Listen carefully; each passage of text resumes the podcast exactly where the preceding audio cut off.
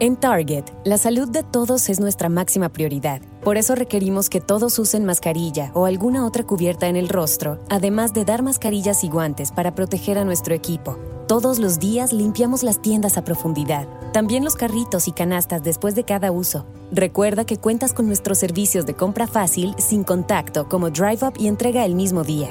Creemos en estar siempre cuidándote. Siempre lo haremos. Conoce más en target.com diagonal a Bullseye View.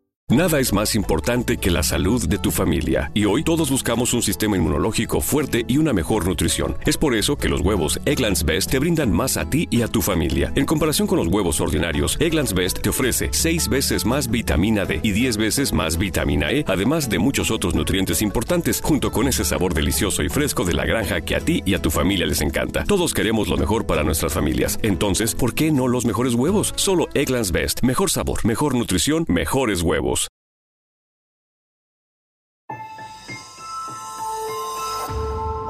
Durante años se pensó que el Yeti vivía en los Himalayas. ¡Bienvenidos al Himalaya! Hoy, después de una extensiva investigación, sabemos que no es así. El Yeti está en México. Y este es su espacio. Yo, check this out.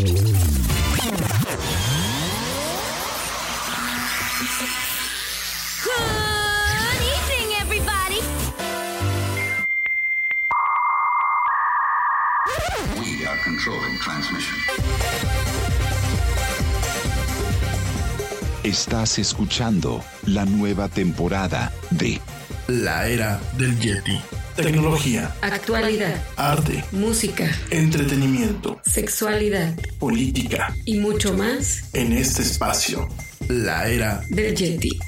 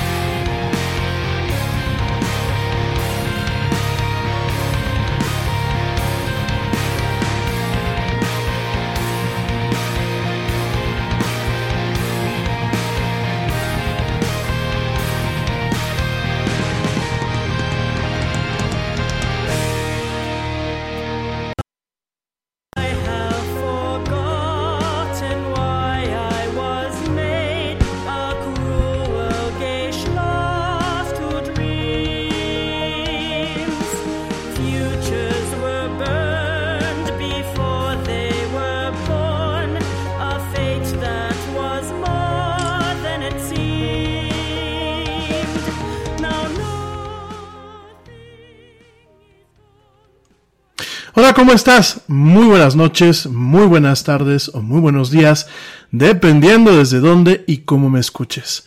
Como siempre, te doy la más cálida, la más cordial y la más sincera de las bienvenidas a esto que es la era del Yeti. Yo soy Rami Loaiza y como siempre me da un tremendo gusto estar contigo hoy, miércoles 4 de marzo del 2020, en esta emisión en donde nos encanta hablar de mucha tecnología, mucha actualidad y muchas, muchas otras cosas más. Gracias a ti que me acompañas en esta emisión en vivo o bien a través de las diferentes plataformas que llevan este programa, como lo son Spotify, iHeartRadio, TuneIn, Stitcher, Castbox, Pocket Cast, Anchor, Deezer y por supuesto las aplicaciones de podcast de Google y de Apple. Gracias por acompañarme y bueno, hoy vamos a estar platicando de diferentes temas.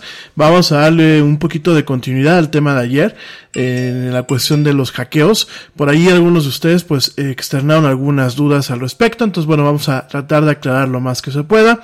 Vamos a estar platicando de un esfuerzo comunitario eh, que utiliza pues el poder de las máquinas que no están eh, siendo operadas en ese momento, las computadoras que no están siendo operadas eh, por parte de los usuarios para eh, encontrar una, un, una, posible cura, una posible, eh, un posible tratamiento a lo que es el COVID-19. Vamos a estar platicando también de esto. Vamos a estar platicando, bueno, pues además de todo eso, vamos a estar platicando de eh, Twitter, que está pues tratando de probar algunos tweets eh, tipo histories, como los de Facebook y los de Instagram. Los está tratando de probar, se llaman Fleets. Vamos a estar platicando de esto. Vamos a estar platicando del logo nuevo del, del rediseño del logo nuevo de BMW, que siguiendo un poquito la tendencia del rediseño del logo de Volkswagen, eh, vamos a estar platicando también un poquito acerca de eso. Vamos a estar platicando, por supuesto, de algunas cuestiones de Apple, de AT&T allá en los Estados Unidos. Eh, vamos a estar platicando un poquito de videojuegos, aunque mañana jueves de entretenimientos, cuando platicaremos a mayor profundidad. Eh, bueno, vamos a estar platicando de muchas, muchas cosas. Ahorita, lo que es el mundo de la tecnología, y parte de lo que es el entretenimiento digital ha experimentado pues algunas pausas o algún un poco de ralentización en torno a eh, lo que está pasando, ¿no? En torno a lo que está pasando con el tema del coronavirus, tenemos pues tristemente eh, ralentización, por ejemplo, en las cadenas de producción, que ya lo hemos platicado, hemos estado viendo cómo eventos se cancelan, hemos estado viendo algunas situaciones, por lo mismo, pues han sido algunos días lentos en torno a este tipo de noticias, sin embargo, no ha dejado de generar, no ha dejado de generar diferentes cuestiones en torno a el avance, a la tecnología y en sí mismo, bueno, todo el tema de lo que es eh, el COVID como tal y todo su impacto en este mundo, pues también eh, involucran ese tipo de noticias, ¿no? Eh, vamos platicando de esto hoy miércoles, miércoles de tecnología aquí en la del Yeti, mañana es jueves de entretenimiento, mañana vamos a platicar eh, de eh, los estrenos de Netflix. Fíjense que este mes pues yo estoy encantado con los estrenos de Netflix. Mañana vamos a estar platicando con ellos. Llegó Castlevania, la tercera temporada de Castlevania a Netflix. Llegó la segunda temporada de Altered Carbon. Eh, está, eh, por fin llega a Netflix lo que es el viaje de Chihiro, Spirited Away, esta obra de Hayao Miyazaki. Bueno, vamos a estar platicando de muchas otras cosas el día de mañana en la parte de entretenimiento. Y te recuerdo que el viernes, en punto, ahí sí, en punto, digo porque yo me tardo un poco en empezar, pero aquí sí, en punto de las 10 de la mañana, de la eh, hora de la Ciudad de México, voy a estar con mi amiga Sara Rocha Rubalcaba en su programa Mamás SOS, hablando de seguridad digital para padres y niños. Eh, voy a estarles explicando, bueno, pues un poquito acerca de las eh, mitos y leyendas en torno a la seguridad digital que hay eh, actualmente. Les voy a estar dando algunos tips. Eh, la siguiente semana vamos a retomar el tema en lo que es la del Yeti el miércoles y te recuerdo, vas a decir ya se vuelve a hacer promoción, te recuerdo que si tú estás interesado de que yo vaya a platicar a la escuela de tus hijos o a tu escuela con tus hijos y con los papás eh, o que algún taller, te recuerdo que te pongas en contacto directamente conmigo a través de la página de Lara Yeti o a través de la página de Rami Loaiza para que eh, con todo gusto vayamos y, monte y bueno, pues aclaremos ciertas dudas, ¿no? En el tema del taller tenemos pláticas, tenemos talleres, eh, tenemos expertos que nos pueden echar, además de la parte de Tecnología, que yo soy el experto. Bueno, tenemos una psicóloga de primer nivel eh, para el tema de, eh, pues, eh, cómo hablar muchas con los niños.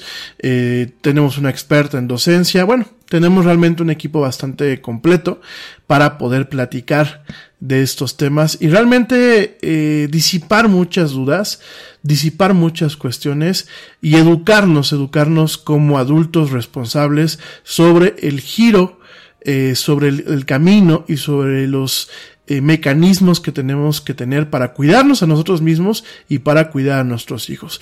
No podemos exigirle a nuestros hijos que ellos tengan una, pues un buen funcionamiento o que tengan un buen uso de las nuevas tecnologías si nosotros mismos no lo tenemos. Y bueno, parte de todo esto son estos talleres y estas pláticas el viernes en el programa Mamá SOS y la próxima semana, el próximo miércoles, aquí en la era del Yeti.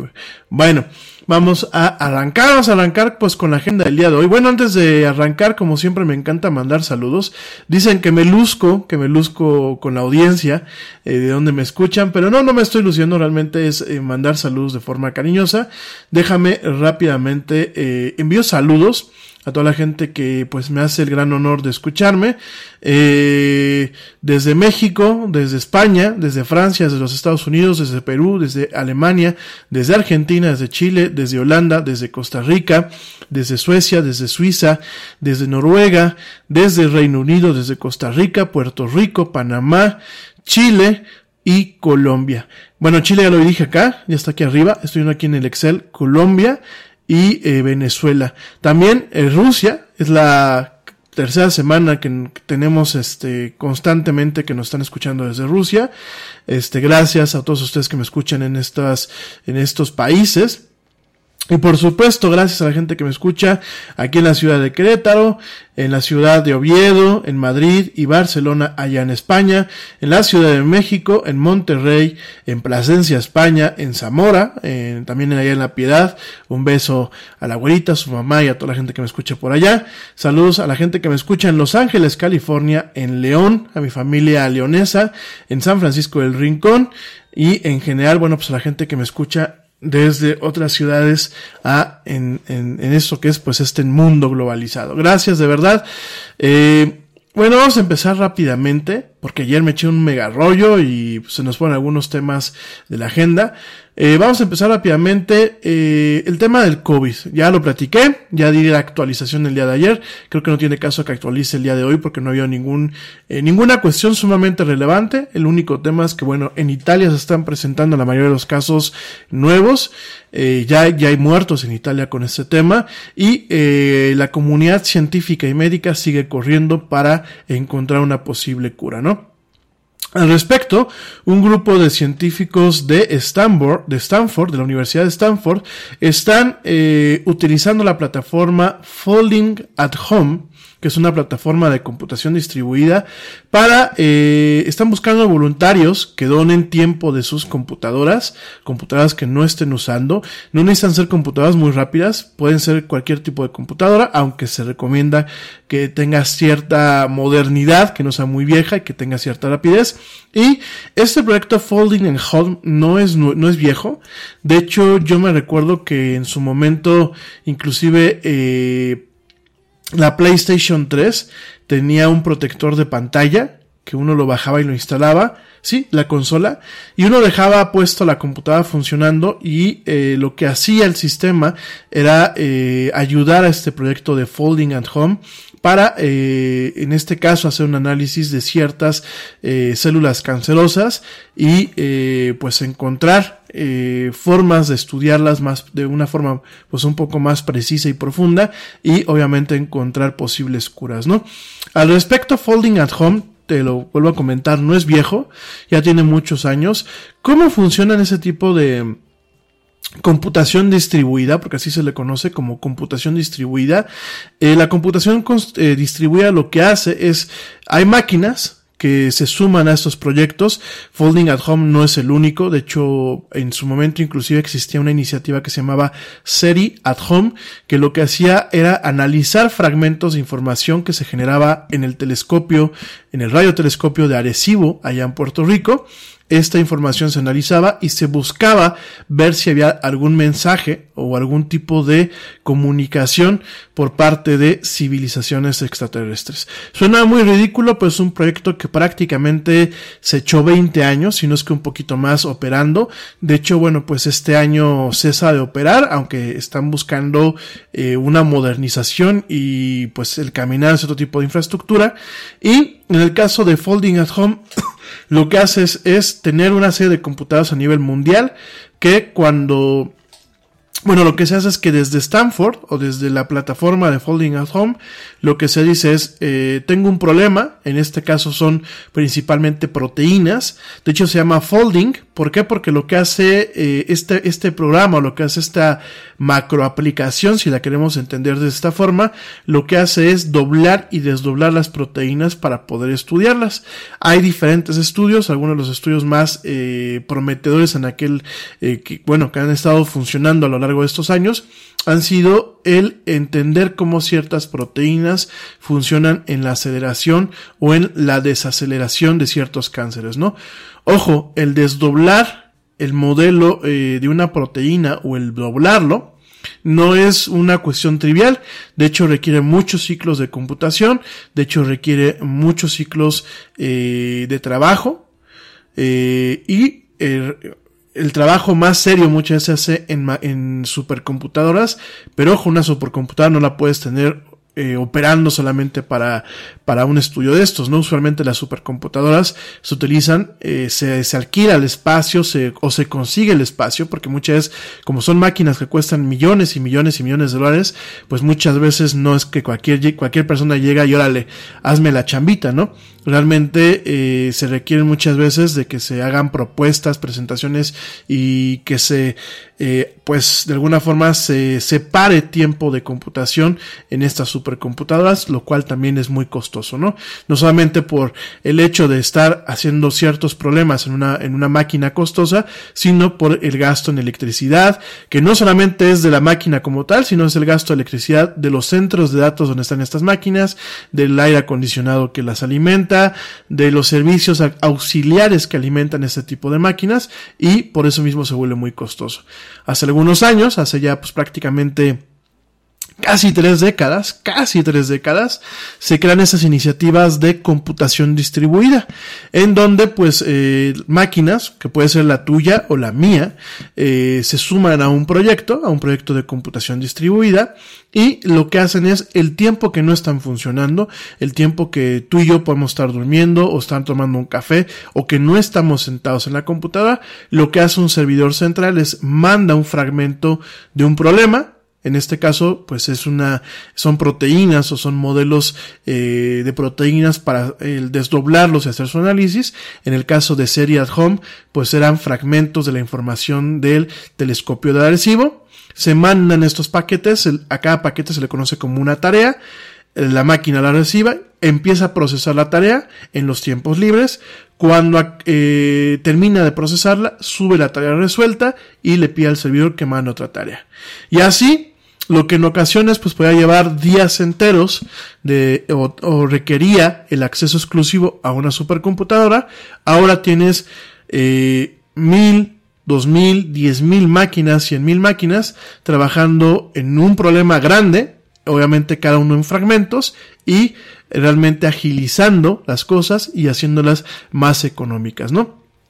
En este caso, eh, Folding, at Home ha usado varias veces el poder de procesamiento de estas máquinas conectadas para simular el, el proceso complejo del desdoblado o doblado de una proteína que en su momento pues podría ayudar a determinar cómo tratar enfermedades como el Alzheimer, como el cáncer, a entender cómo funcionan los priones, que ya hemos platicado de los dichosos priones, el SARS, el SARS común y corriente, que es otro coronavirus, y en este caso, eh, la gente de, la Universidad de Stanford comenta que para ambos coronaviruses, el, el, SARS de hace pues prácticamente una década y el 2019 COVID, eh, pues el primer eh, paso de la infección ocurre en los pulmones, en donde una proteína de la superficie del virus se eh, pues se adiciona o se conecta con una proteína receptora de una célula eh, pulmonar.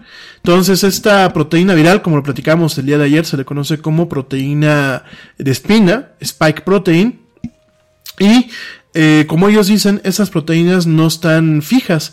Estas proteínas vibran o se mueven y se desdoblan para adquirir diferentes formas, ¿no?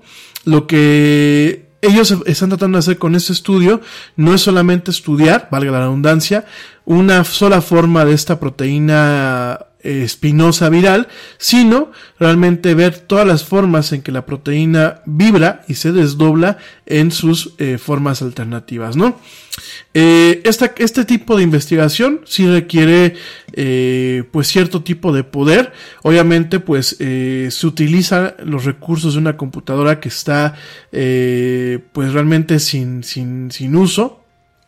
De hecho, eh, es muy curioso porque en su momento eh, hubieron científicos en esta misma universidad que eh, crearon crearon eh, una supercomputadora a partir de PlayStation 3, que bueno, en aquel entonces eh, los procesadores eh, que tenían, que el procesador Cell de, de la PlayStation, pues ofrecían mejor eh, rendimiento y más velocidad que las computadoras de aquel entonces, ¿no? Entonces, eh, en su momento, pues, se utilizó la supercomputadora que Stanford había diseñado, se utilizaron, pues, este protector de pantalla que los PlayStation 3, las PlayStation 3 tenían hace algunos años.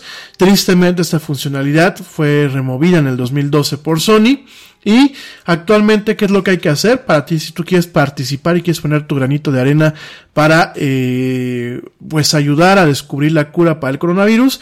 Primeramente, tienes que, eh, tu máquina tiene que ser eh, no muy vieja. Eh, yo te recomiendo que sea principalmente de escritorio. ¿Por qué no recomiendo las notebooks? Porque las notebooks el problema no es que no tengas una notebook suficientemente rápida para correr el software, sino que eh, por el tipo de computadora muchas veces el calentamiento, el, perdón, el enfriamiento no es ideal.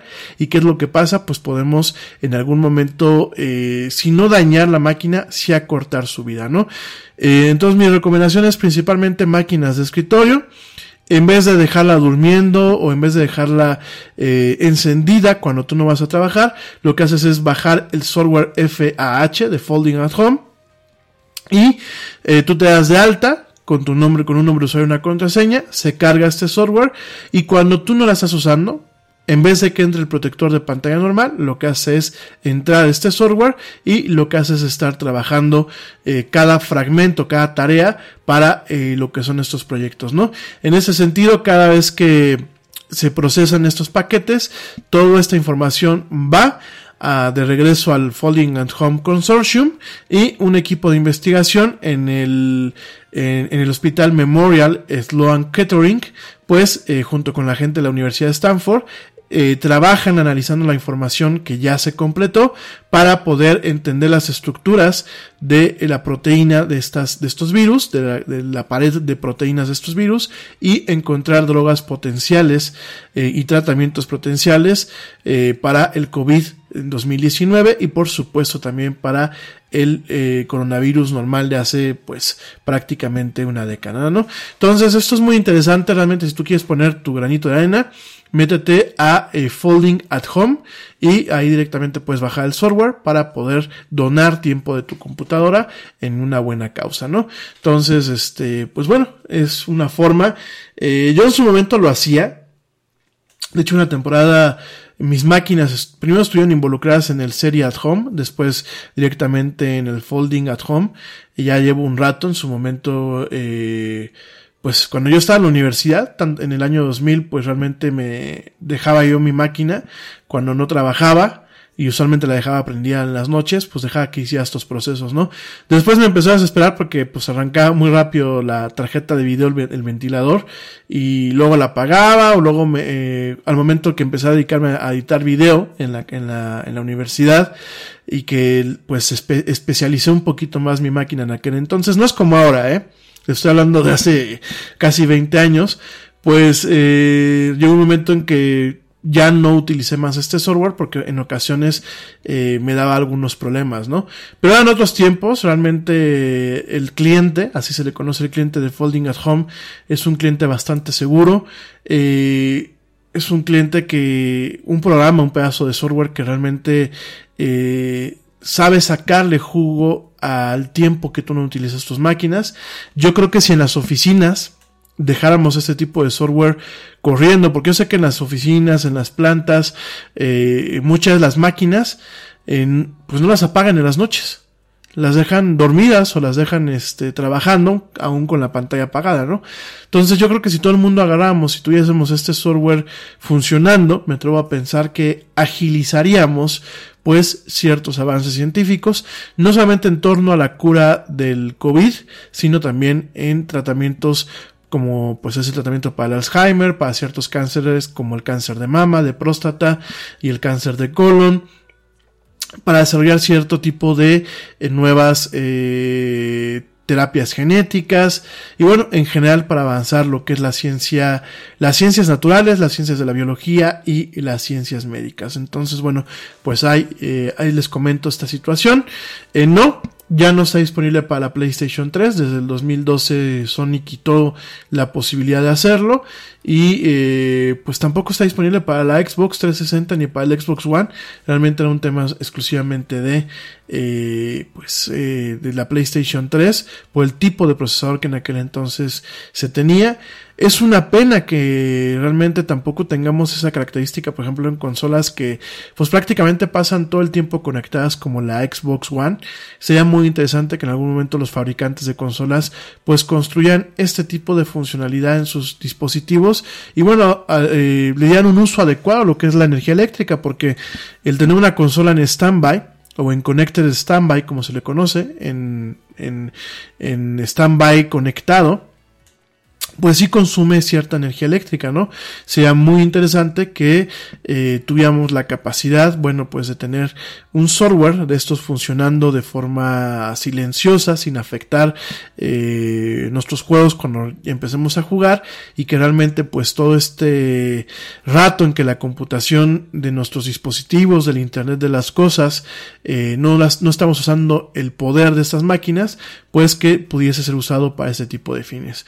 Pero bueno, Oigan, eh, antes de irme un corte, antes de irme un corte también te quiero comentar sobre eh, los flits, que bueno, pues son eh, tweets que se autodestruyen o una especie como de historias de Instagram y de Facebook, sin embargo son exclusivamente unos mensajes y los flits son mensajes que duran solamente 24 horas, ¿no? De acuerdo a un, eh, a un post de, del blog de Twitter, comenta que esta, esta característica solamente está funcionando ahorita, hasta el día de hoy, en, eh, en, Brasil, tanto para iOS y para Android.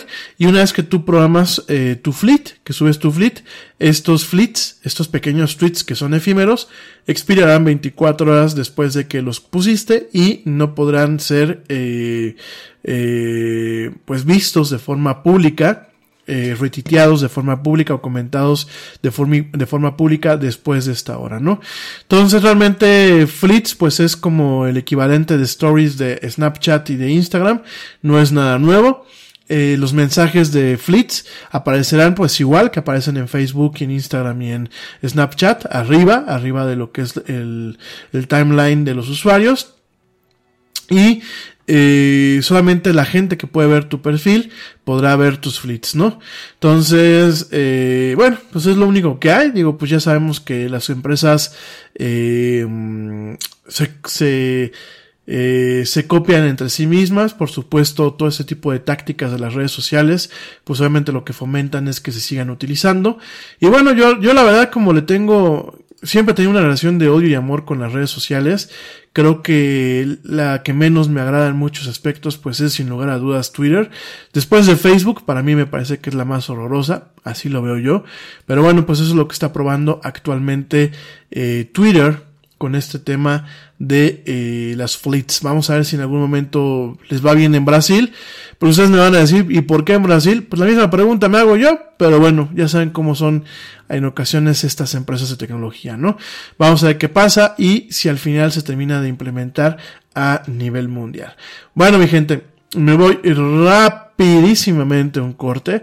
Te recuerdo mis redes sociales. En Twitter me en, perdón, en Facebook me encuentras como la era del Yeti. En Twitter me encuentras como arroba el Yeti oficial.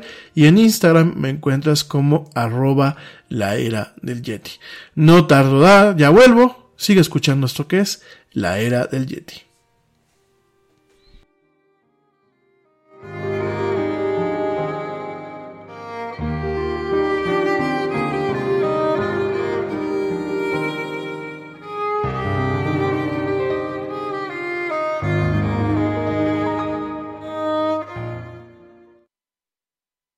Yo, check this out. Este corte también es moderno. No te vayas.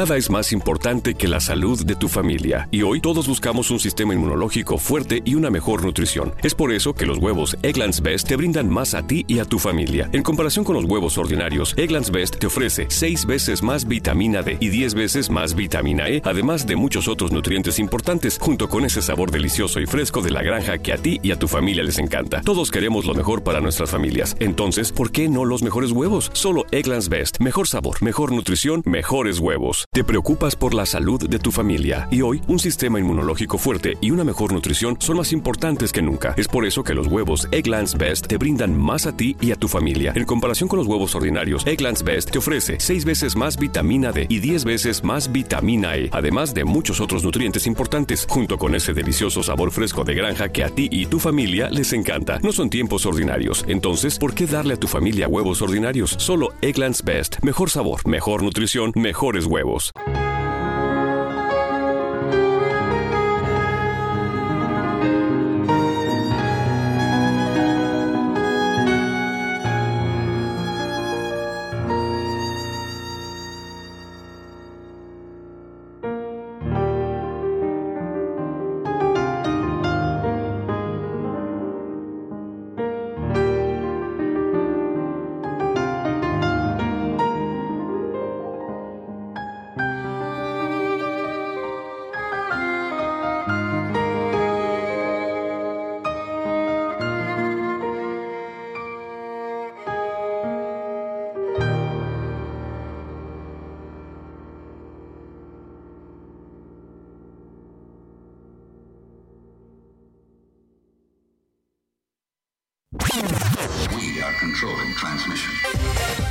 Estamos de vuelta en la era del Yeti.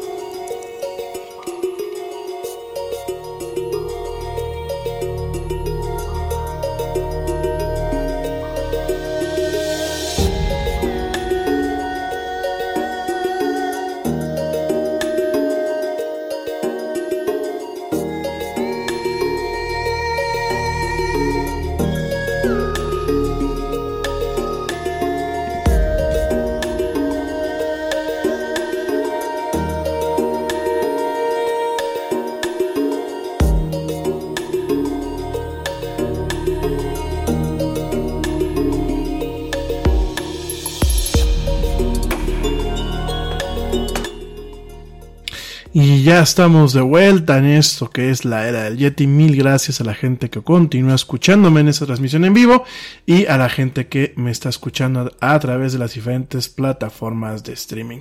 Gracias de verdad. Bueno, mi gente, vámonos con otras notas el día de hoy, con otros temas que traemos aquí en la agenda de la era del Yeti. Déjame, eh, te platico que uno de los efectos del coronavirus, definitivamente este COVID-19, en lo que es el entorno tecnológico, es sin lugar a dudas, pues los estragos que está ocasionando en las grandes firmas, sobre todo en sus cadenas de producción. Esto por la dependencia, la dependencia que se tiene de las plantas que se tienen en China. No solamente porque muchos aparatos electrónicos se ensamblan directamente en China, sino que muy muchos de los componentes, lo habíamos platicado inclusive para el tema de la industria automotriz, eh, directamente se ensamblan en este país asiático, ¿no?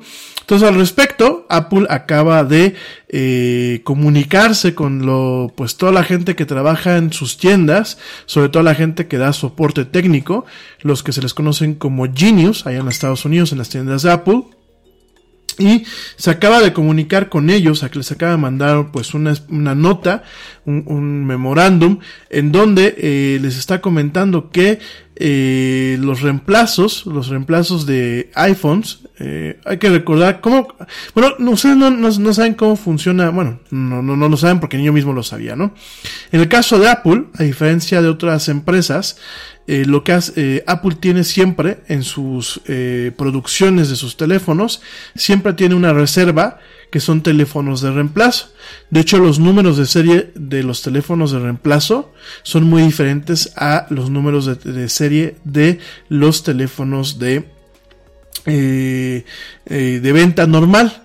Apple maneja tres tipos de, bueno, no es un número de serie per se, es un número de modelo. Apple maneja eh, tres números de modelo básicos eh, con el tema de sus teléfonos. Eh, manejan los que comienzan con la letra, eh, espérame, te digo cómo, cómo son. Eh, los que comienzan con la letra N, cuando te vas a la parte de About o de acerca de los teléfonos de los iPhones, igual también de, eh, por ejemplo, teléfonos como, eh, perdón, plataformas como la, como el iPad, eh, cuando te vas a la parte de acerca, vienen eh, el número, el nombre del modelo y viene también el número de serie. Eh, también viene un número de modelo. El número de modelo, si empieza con M, es un modelo retail, así se le conoce. El modelo retail es el modelo que tú vas y compras, ya sea en una telefónica, ya sea desbloqueado por tu lado, etc., ¿no? Cuando le pasa algo a tu teléfono, y Apple tiene que hacer una reclamación de garantía o tiene que hacer un, incidente de Apple Care, eh, la letra con la que empieza este número de modelo es la letra N. Eh, la letra N eh, pues indica que el, el, teléfono es nuevo, es un teléfono totalmente nuevo, pero es un teléfono que salió de la línea de producción como un reemplazo, ¿no? Y viene la otra parte, eh, que es los teléfonos refurbished o reconstruidos, en donde eh, estos teléfonos usualmente son aparatos que a lo mejor tienen un defecto, fueron reemplazados. En el momento que se hace un reemplazo por garantía o por daño, en el caso de que el, el iPhone esté eh, eh, protegido por lo que es Apple Care, estos teléfonos, el distribuidor o bueno, el centro de soporte, eh, no se lo queda, lo manda de regreso a Apple, Apple lo reconstruye y lo que hace es eh, en, el, número de modelo, en el número de modelo le pone al principio eh, un, un, un, una letra F que eh, significa que es, perdón, una letra N que, significa que es reconstruido. A ver, permítanme. Ya, ya me hice yo aquí camotes. Sí. Y de hecho tengo otra, otra fe de ratas, pero ahí te, ahí llego a esa, a esa, fe de ratas, ¿no? Cuando aparece la letra eh, N, es un teléfono de reemplazo. Cuando aparece la letra F, sí confirmo. Cuando aparece la letra F, es que es un teléfono refurbished o reconstruido. Y cuando aparece la letra M o P, en lo que es la parte de número de modelo, significa que es un modelo de retail. Es un, es un teléfono, si lo quieren ver así original, es un teléfono, un teléfono recién comprado, ¿no? Entonces, Apple siempre tiene, pues, una reserva de teléfonos de reemplazo. Esta reserva de teléfonos de reemplazo pues sirve para todo lo que te acabo de decir, ¿no? ¿Qué pasa? ¿Cuál es el aviso que se, les acaba de hacer a, los, a los Genius Bars? Así se le conocen a estos espacios de soporte técnico en las tiendas de Apple, que eh, para un reemplazo de, de un teléfono tienen que esperar entre eh, dos o tres semanas a que puedan haber un tema de reemplazo. Esto es por eh, la escasez de este tipo de, de, de, estos aparatos viene obviamente por el paro que, tuvieron que hacer las plantas en China de Apple, en donde pues se fabrican los iPhones, ¿no? Y en este caso, eh, no solamente estamos viendo eh, que hay escasez de lo que son esos teléfonos de reemplazo y estas iPads de reemplazo, porque también el iPad Pro está considerado, sino también en los teléfonos común y corrientes, en el iPhone 11 y en el iPad Pro ya empezamos a ver escasez en algunas partes debido a este paro que tuvieron que hacer algunas, algunas plantas allá en China de Apple y que no se han podido mandar, ¿no?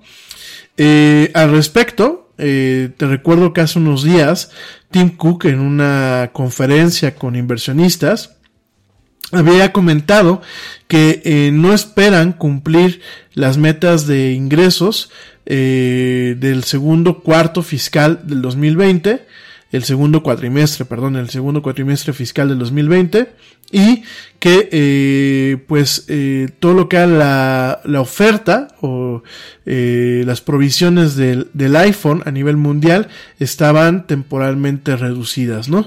Entonces estamos viendo el efecto de estos paros. si por ejemplo tu iPhone está muy dañado y lo quieres cambiar utilizando Apple Care o tiene un defecto que requiere que el aparato se cambie, eh, va a haber una, pues un, un, un este, un, un, almacenamiento de teléfonos de, reemplazo muy limitado. Y bueno, eh, usualmente este tipo de, de cuestiones eh, se, muchas veces se resolvían en un día. Tú llegabas con algún centro de servicio, con algún distribuidor autorizado de Apple, le decías, oye, mi teléfono tiene esto, o oye, me senté en el teléfono y se partió, tengo Apple Care, me lo cambias, obviamente pagando la cuota de, de, pues, el, el deducible, y te lo cambiaban en el momento o máximo te lo cambiaban en uno o dos días. Actualmente pues no hay esa ventaja debido a esta escasez de, de iPhones. Eh, en el caso inclusive de algunas reparaciones, cambio de baterías, reparaciones de pantallas, eh, también hay escasez. Esto pues volvemos a lo mismo porque las plantas han parado, porque está eh, parado el suministro de, de, de estas, este, de estas partes y de esos teléfonos. Y en el caso de los Estados Unidos, el memorándum de Apple le dice a los empleados que eh, pues están siendo autorizados para enviar reemplazos eh, de estos aparatos y estos dispositivos a los clientes en el momento en que se vuelven disponibles en vez de hacerlo sí a la tienda y que en algunos casos muy extremos tienen permitido prestar prestar este iPhones mientras que llega un reemplazo, ¿no? Esto, a pesar de que, bueno, Apple ya en China ha reabierto muchas de las tiendas de las Apple Store que habían estado cerradas por el COVID-19, sin embargo, bueno, pues el tema de las plantas, ya hay muchas que están empezando a funcionar, ya hay muchas que están funcionando, otras permanecen cerradas y eh, aunque ya están funcionando varias, pues obviamente viene un proceso en donde eh, toda la producción hay que reiniciarla. De hecho, se le conoce como ramping out de production, es eh, volver a pues a, a, a, alcanzar el ritmo de producción que se tenía eh, en, en, en, un entorno normal. Eso no se logra solamente en un día, no es mover un switch y ya tienes el flujo, el flujo de agua corriendo, sino aquí es un proceso en donde pues obviamente es gradual, hay una curva y bueno, lo que se se alcanza esta curva, se alcanza el pico de la curva, se alcanza esta productividad eh, óptima, bueno, pues podían pasar entre dos, tres y cuatro semanas para alcanzar este pico y que haya otra vez disponibilidad de iPhones para la venta y disponibilidad de iPhones y iPads para eh, lo que es los reemplazos. Pero bueno, eso en, en, esa, en cuanto a esa nota. Y por último, en notas de la manzanita, te comento que Apple va, ya, ya está permitiendo, a partir del día de hoy, que tú puedas mandar publicidad en las notificaciones eh, que aparecen de las aplicaciones, ¿no? Eh, yo sé que en Android eso es bastante común, que se mande publicidad directamente. Sin embargo, eh, en Apple siempre había habido pues un tema restrictivo con este tema, en donde se les prohibía a varias empresas que se mandara publicidad como tal. en las notificaciones, en estas push notifications, eh, publicidad fuera de la, aplicación como tal. Y bueno, de, hecho, ciertas aplicaciones de servicios tenían que ser muy cuidadosas con el uso de las notificaciones, o bien eh, podrían encontrar, en aquel entonces, podrían haber encontrado, pues, lo que es el certificado del servicio de notificaciones revocado. Se los digo yo que me tocó, pues, aprenderme toda esta parte. Y bueno, pues ha relajado un poquito ese tema Apple eh, hoy actualizó lo que son los guidelines del App Store, este manual para publicar aplicaciones en el App Store. Y eh, hay algunas eh, pues hay algunas eh, aperturas en torno a esta mano dura que tenía Apple en donde pues eh, ahora las aplicaciones pueden enviar notificaciones plenamente de marketing siempre y cuando los clientes hayan explícitamente seleccionado la opción de recibirlas. Asimismo, los usuarios tienen que tener la opción para eh, apagar esas notificaciones de publicidad este en el momento en que ellos lo quieran no eh, han habido varios cambios. La, verdad es que Apple se ha vuelto un poco más accesible en algunas cuestiones con el tema del App Store. También se ha vuelto muy inflexible en otras. Pero bueno esto es interesante para aquellos que quieran utilizar pues ciertas alternativas de eh, marketing dentro de sus aplicaciones y sus notificaciones siempre y cuando siempre y cuando pues el usuario lo eh, permita, ¿no? Bueno, eh, eso por ese lado. Por el otro lado, yo sé que hoy iba a hablar, ya lo sé porque aquí por aquí me están mandando un mensajito, iba a hablar de calentamiento global. Miren, lo voy a mover para la siguiente semana. Este, eh, hay un par de notas, sobre todo en el tema de el invierno en Moscú. Eh, lo platicaba el día de ayer. Y el tema de eh, cómo pueden ser las playas eh, en un par de décadas más. En cuanto pues a la erosión dentro de las playas. Eh, denme chance, déjenme investigar bien las notas, porque a pesar de que mi, mis fuentes son confiables, hoy que estaba revisando algunos puntos, la verdad este, me quedaron algunas dudas, sobre todo porque hay, hay puntos de vista en, encontrados, ¿no? En los medios que yo consulté son medios que aunque hablan de ciencia y tecnología, tienden mucho a una postura, y aquí lo que se trata, pues, es, es, tener, pues, el cuadro completo, ¿no? Entonces déjenme, me pongo a estudiar un poquito más y la próxima semana le echamos un ojo a ese tema con un poquito más de detalle, ¿no? Denme chance, gracias por recordarme esta cuestión. Ah, y rápidamente una fe eh, de ratas. Anoche cometí un error garrafal. Salí con una tontería con ustedes. Eh, les dije que la Fed, lo que es la Reserva Federal del Tesoro de los Estados Unidos, había eh, subido lo que era su tasa de interés para tratar de contrarrestar el tema del coronavirus.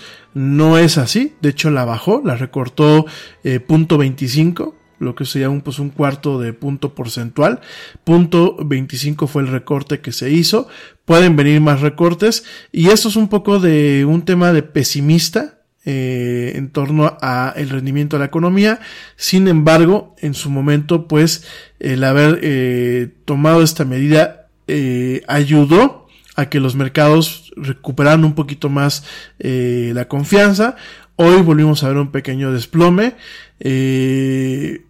La verdad es que ya la, próxima semana lo platicaremos el día martes con un poquito más de calma. El tema de los mercados son temas complejos. El mercado, eh, los mercados son sensibles a los eventos mundiales.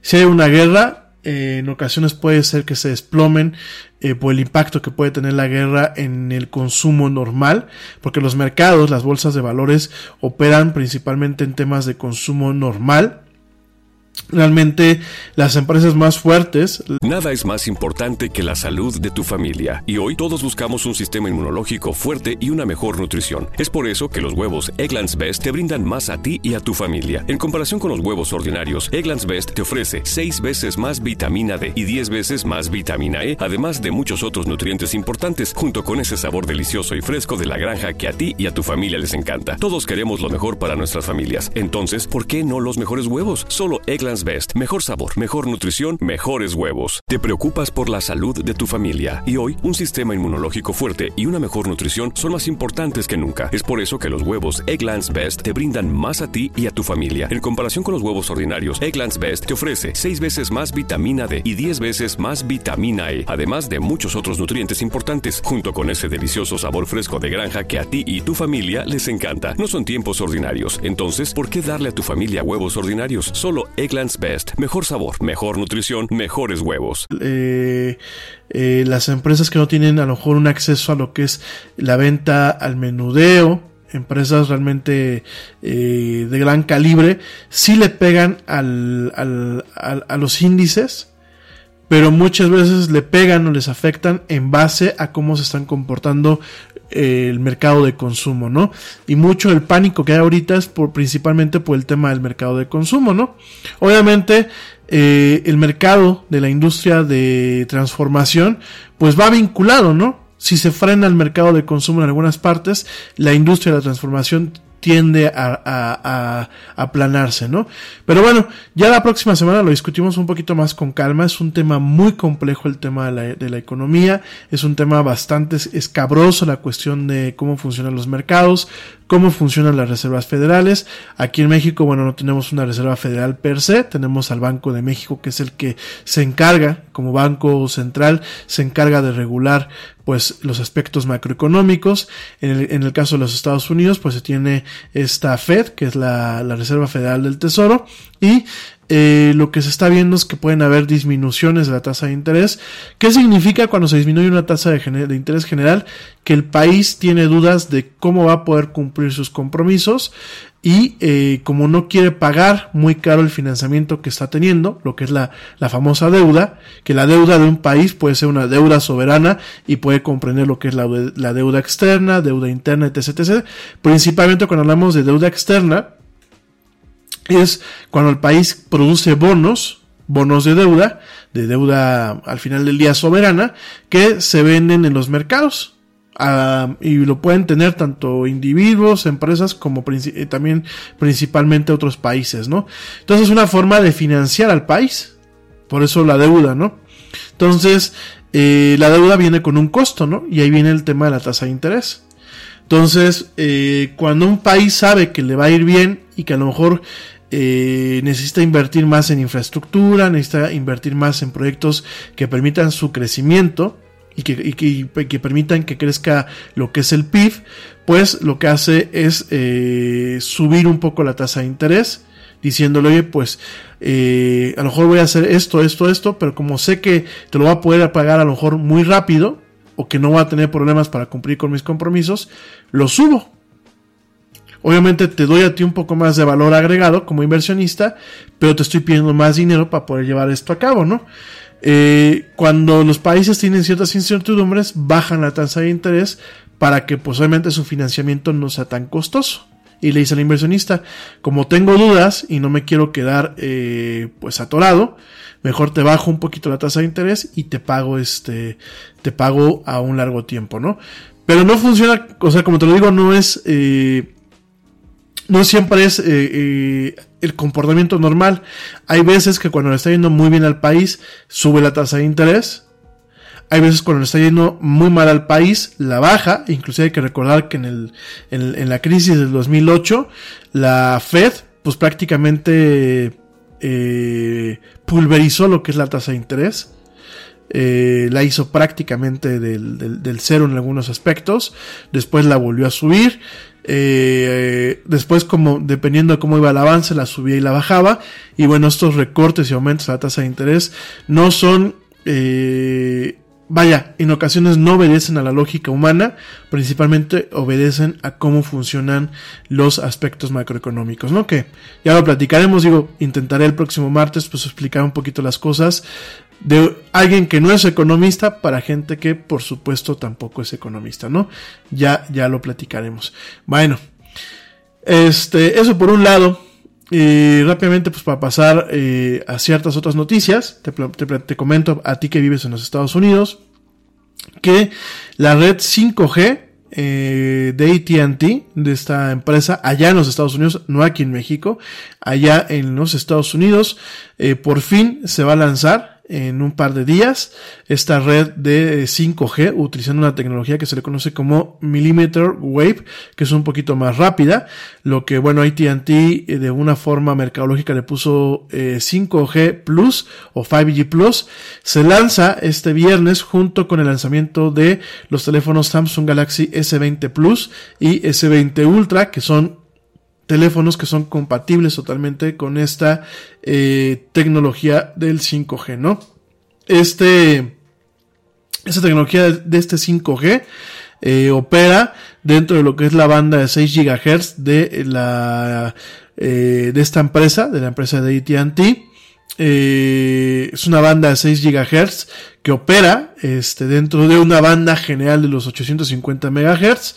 Y bueno, esta esta banda especial, esta Millimeter Wave, que es una, un 5G de alta, de alta velocidad, eh, ya había estado disponible por varias veces, sin embargo, eh, hasta, hasta el viernes se va a hacer, eh, va a estar disponible para todos los clientes en la mayoría de los mercados donde está instalada esta infraestructura, ¿no? ¿Qué promete? Promete que la velocidad que se puede alcanzar en 5G es hasta de 2 gigabytes eh, por segundo. Y bueno, más para que ustedes lo entiendan, aquí en México eh, la velocidad más rápida en algunas, en algunas partes, ya saben, con la fibra óptica es de 400 megas.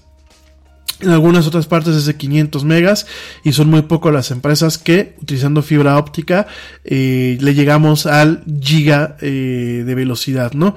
En este caso son 2 gigabytes que bueno, AT&T es un poquito como Telcel aquí en México. Eh, suelen ser predominantes, pero suelen ser muy mentirosos y no siempre se cumplen las velocidades que ofrecen.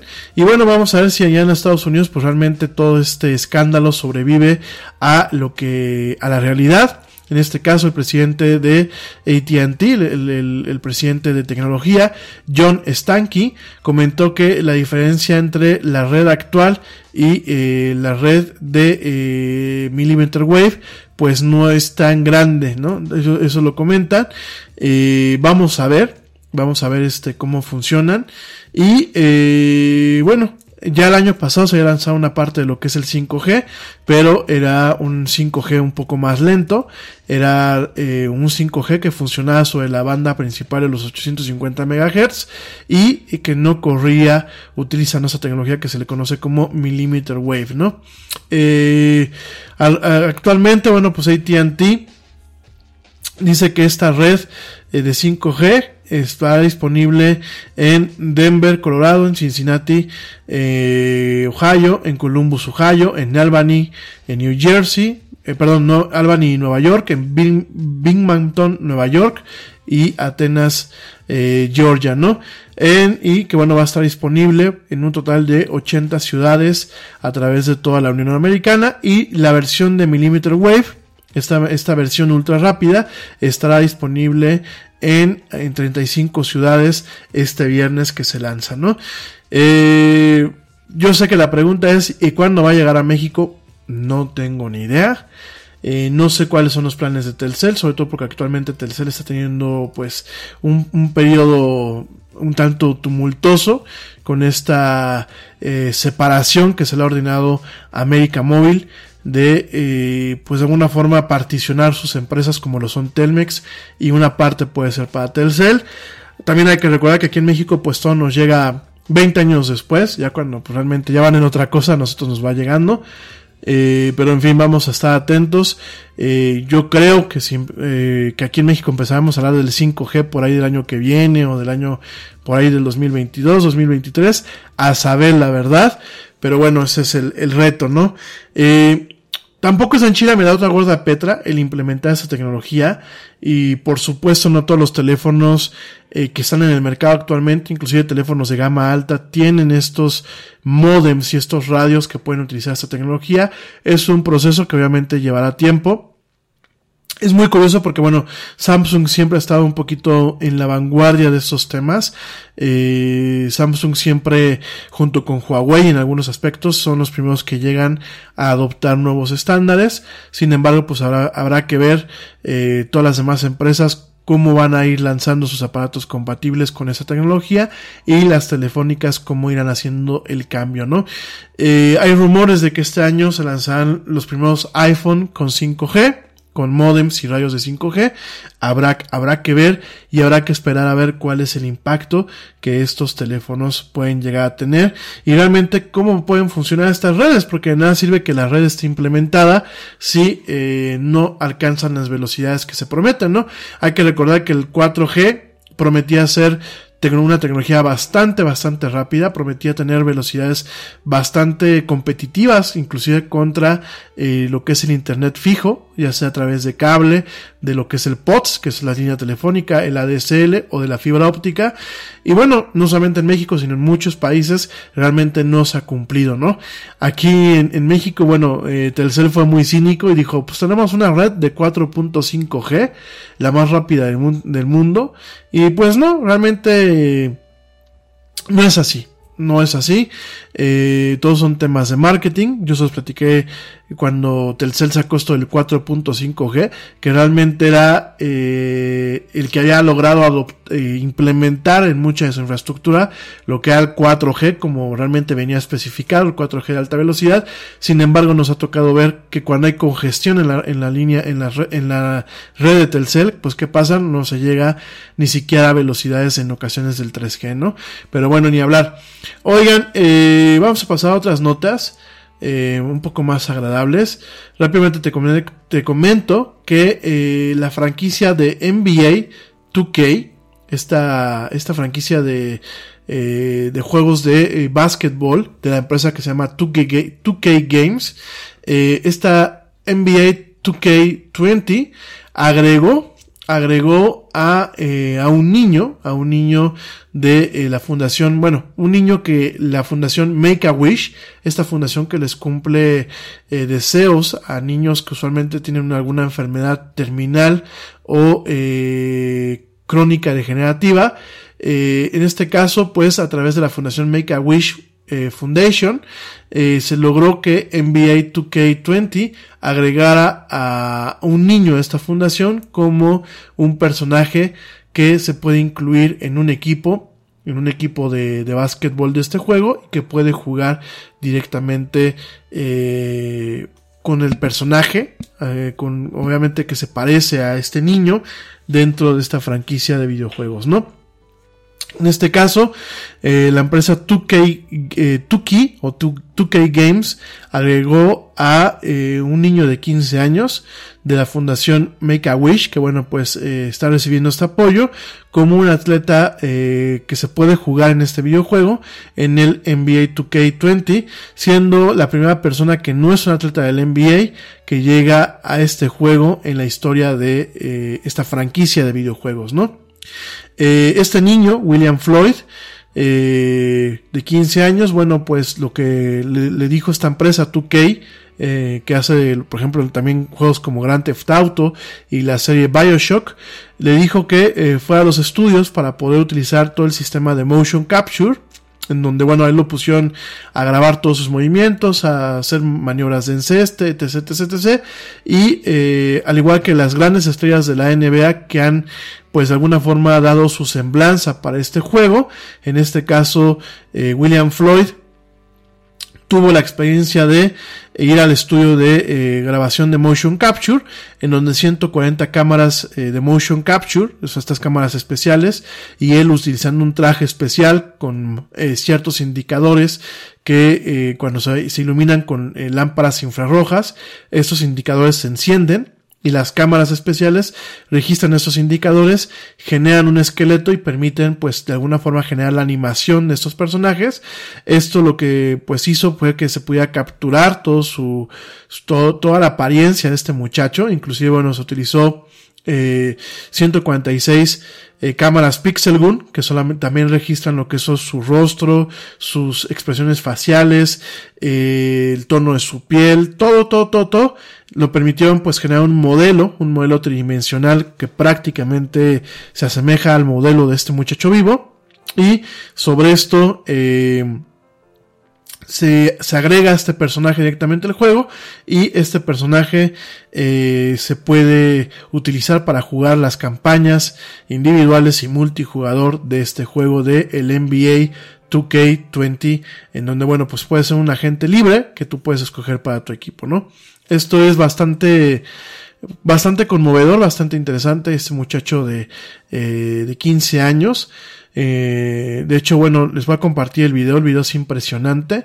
Eh, todo el trabajo que se lleva a hacer el motion capture, pero también como este muchacho, pues, eh, ya ha quedado inmortalizado. Eh, este personaje se puede descargar a partir del día de hoy, ya sea a, eh, la versión de NBA 2K para la familia Xbox One o también para la PlayStation 4, para las computadoras de, eh, con Windows y también para Nintendo Switch y va a permitir que tú puedas agregar a este muchacho como un agente libre para cualquiera de los equipos y que tú puedas eh, jugar con él, ¿no? Es una forma de inmortalizarlo es una forma en donde se le ha cumplido un deseo, por eso se llama la fundación Make a Wish. Y bueno, esperemos que este muchacho, además de que ha quedado inmortalizado eh, eh, en este eh, en, en, en, este videojuego, pues esperemos que en algún momento alcance, alcance la salud o que no se deteriore más. Este chico William, eh, tenía 18 meses cuando se le diagnosticó un problema en el corazón y se le diagnosticó con un desorden genético que causa debilidad muscular y problemas cardíacos, ¿no? Desafortunadamente, pues su condición médica no le permite jugar deportes como otros muchachos de su edad. Sin embargo, eh, gracias a NBA 2K y a la Fundación Make a Wish, le van a permitir competir en deportes de forma virtual, ¿no? Entonces, bueno, pues eh, este deseo le ha ayudado eh, a tener fuerzas renovadas y energías renovadas durante su tratamiento y a continuar viendo hacia el futuro, ¿no? De hecho, bueno, él comenta que ahora está eh, interesado en buscar oportunidades de empleo con esta empresa, 2K Games, este, cuando él, él, sea mayor, ¿no? Muy interesante y miren, eh, mucha gente critica el capitalismo, sin embargo, bueno, pues tenemos estos momentos, estos momentos positivos, tenemos estas cuestiones eh, en donde pues no solamente es un tema de ventas, no solamente es un tema frívolo en ocasiones, sino también se tienen ese tipo de cosas pues que realmente, eh, si lo quieren ver así, reactivan la fe en la humanidad y realmente nos iluminan y nos eh, transmiten eh, calor a todos nuestros corazones. Muy interesante esto que está pasando. Oigan, eh, rápidamente antes de platicar de otros temas, y ya me voy apurando porque hoy vamos a acabar un poquito más temprano, te comento que la película de James Bond, la última película donde sale este señor Daniel Craig, como el emblemático agente secreto británico. Nada es más importante que la salud de tu familia, y hoy todos buscamos un sistema inmunológico fuerte y una mejor nutrición. Es por eso que los huevos Egglands Best te brindan más a ti y a tu familia. En comparación con los huevos ordinarios, Egglands Best te ofrece 6 veces más vitamina D y 10 veces más vitamina E, además de muchos otros nutrientes importantes, junto con ese sabor delicioso y fresco de la granja que a ti y a tu familia les encanta. Todos queremos lo mejor para nuestras familias. Entonces, ¿por qué no los mejores huevos? Solo Egglands Best. Mejor sabor, mejor nutrición, mejores huevos. Te preocupas por la salud de tu familia y hoy un sistema inmunológico fuerte y una mejor nutrición son más importantes que nunca. Es por eso que los huevos Egglands Best te brindan más a ti y a tu familia. En comparación con los huevos ordinarios, Egglands Best te ofrece 6 veces más vitamina D y 10 veces más vitamina E, además de muchos otros nutrientes importantes, junto con ese delicioso sabor fresco de granja que a ti y tu familia les encanta. No son tiempos ordinarios, entonces, ¿por qué darle a tu familia huevos ordinarios? Solo Egglands Best. Mejor sabor, mejor nutrición, mejores huevos. Británico, esta última película de este eh, de esta franquicia. Y bueno es la última película donde Daniel Craig saldrá. Vamos a ver quién es el siguiente James Bond después de él. Pero esta última película que se llama No Time to Die ha sido demorada hasta noviembre. Esto en respuesta a la amenaza del COVID-19 no Y eso también principalmente porque los fans de James Bond le han estado pidiendo a MGM Studios que por favor retrase la premiere de la película. Esta que es la 25 película de la franquicia de James Bond. Eh, originalmente estaba eh, agendada para estrenarse en abril y ahora, bueno, pues la película se salta lo que son las ventanas de estrenos de la primavera y del verano para llegar en otoño a los cines, en este caso el 12 de noviembre en eh, el Reino Unido y el 25 de noviembre en los Estados Unidos, ¿no? Al respecto, y esto de acuerdo a The Hollywood Reporter, MGM ha comentado públicamente que ha cancelado tanto tours y otros eventos para No Time to Die por la amenaza del COVID-19 y eh, tanto los productores de James Bond, de Michael Wilson y Barbara Broccoli han dicho que están demorando, demorando esta película y demorando su premier después de una consideración cuidadosa y la evaluación del mercado global de los cines, ¿no? Eh, no Time to Die, pues es la primera película de Hollywood que se está eh, retrasando, mientras que eh, países y científicos pues trabajan para alentar y frenar la transmisión de este COVID-19, ¿no? Al respecto, un blog de fans de James Bond, el MI6HQ, eh, recientemente publicó una carta abierta en donde se le, eh, el título de la carta era No Time for Indecision, no hay tiempo para, para la indecisión, solicitándole a los productores y a la casa productora que por favor demoraran la eh, premier de esta película, ¿no? Al respecto les comentan, la salud y el bienestar de los fans alrededor del mundo y de sus familias es más importante que la premier, ¿no? Entonces, bueno, pues eh, se lanzó esto, realmente MGM pues le hizo caro, le, perdón, le hizo caso a los fans y está demorando esta película, no solamente por el tema del coronavirus, sino porque pues en mayo era una, es una fecha muy congestionada, en mayo se está lanzando la versión live action de Mulan, perdón, en marzo, en marzo se está lanzando, ya casi finales de este mes, se está lanzando la versión live action de Mulan, que no lo queremos perder. Y en mayo se está lanzando eh, Fast and Furious 9, eh, Rápidos y Furiosos 9 y eh, Black Widow, la, peli, la precuela donde sale Scarlett Johansson, se están lanzando en mayo. Así que, bueno, pues habrá que ver. Vamos a ver si Disney mueve sus cartas y realmente también mueve sus películas a otras fechas o bien, bueno, pues es MGM son los únicos que han, movido esta película, eh, que además la producción de No Time to Die ha sido muy accidentada, ya lo platicaremos mañana, veremos si eh, pues todo el mundo jala al, parejo o realmente pues MGM solamente se aventó este, este cohete y serán los únicos, pero bueno.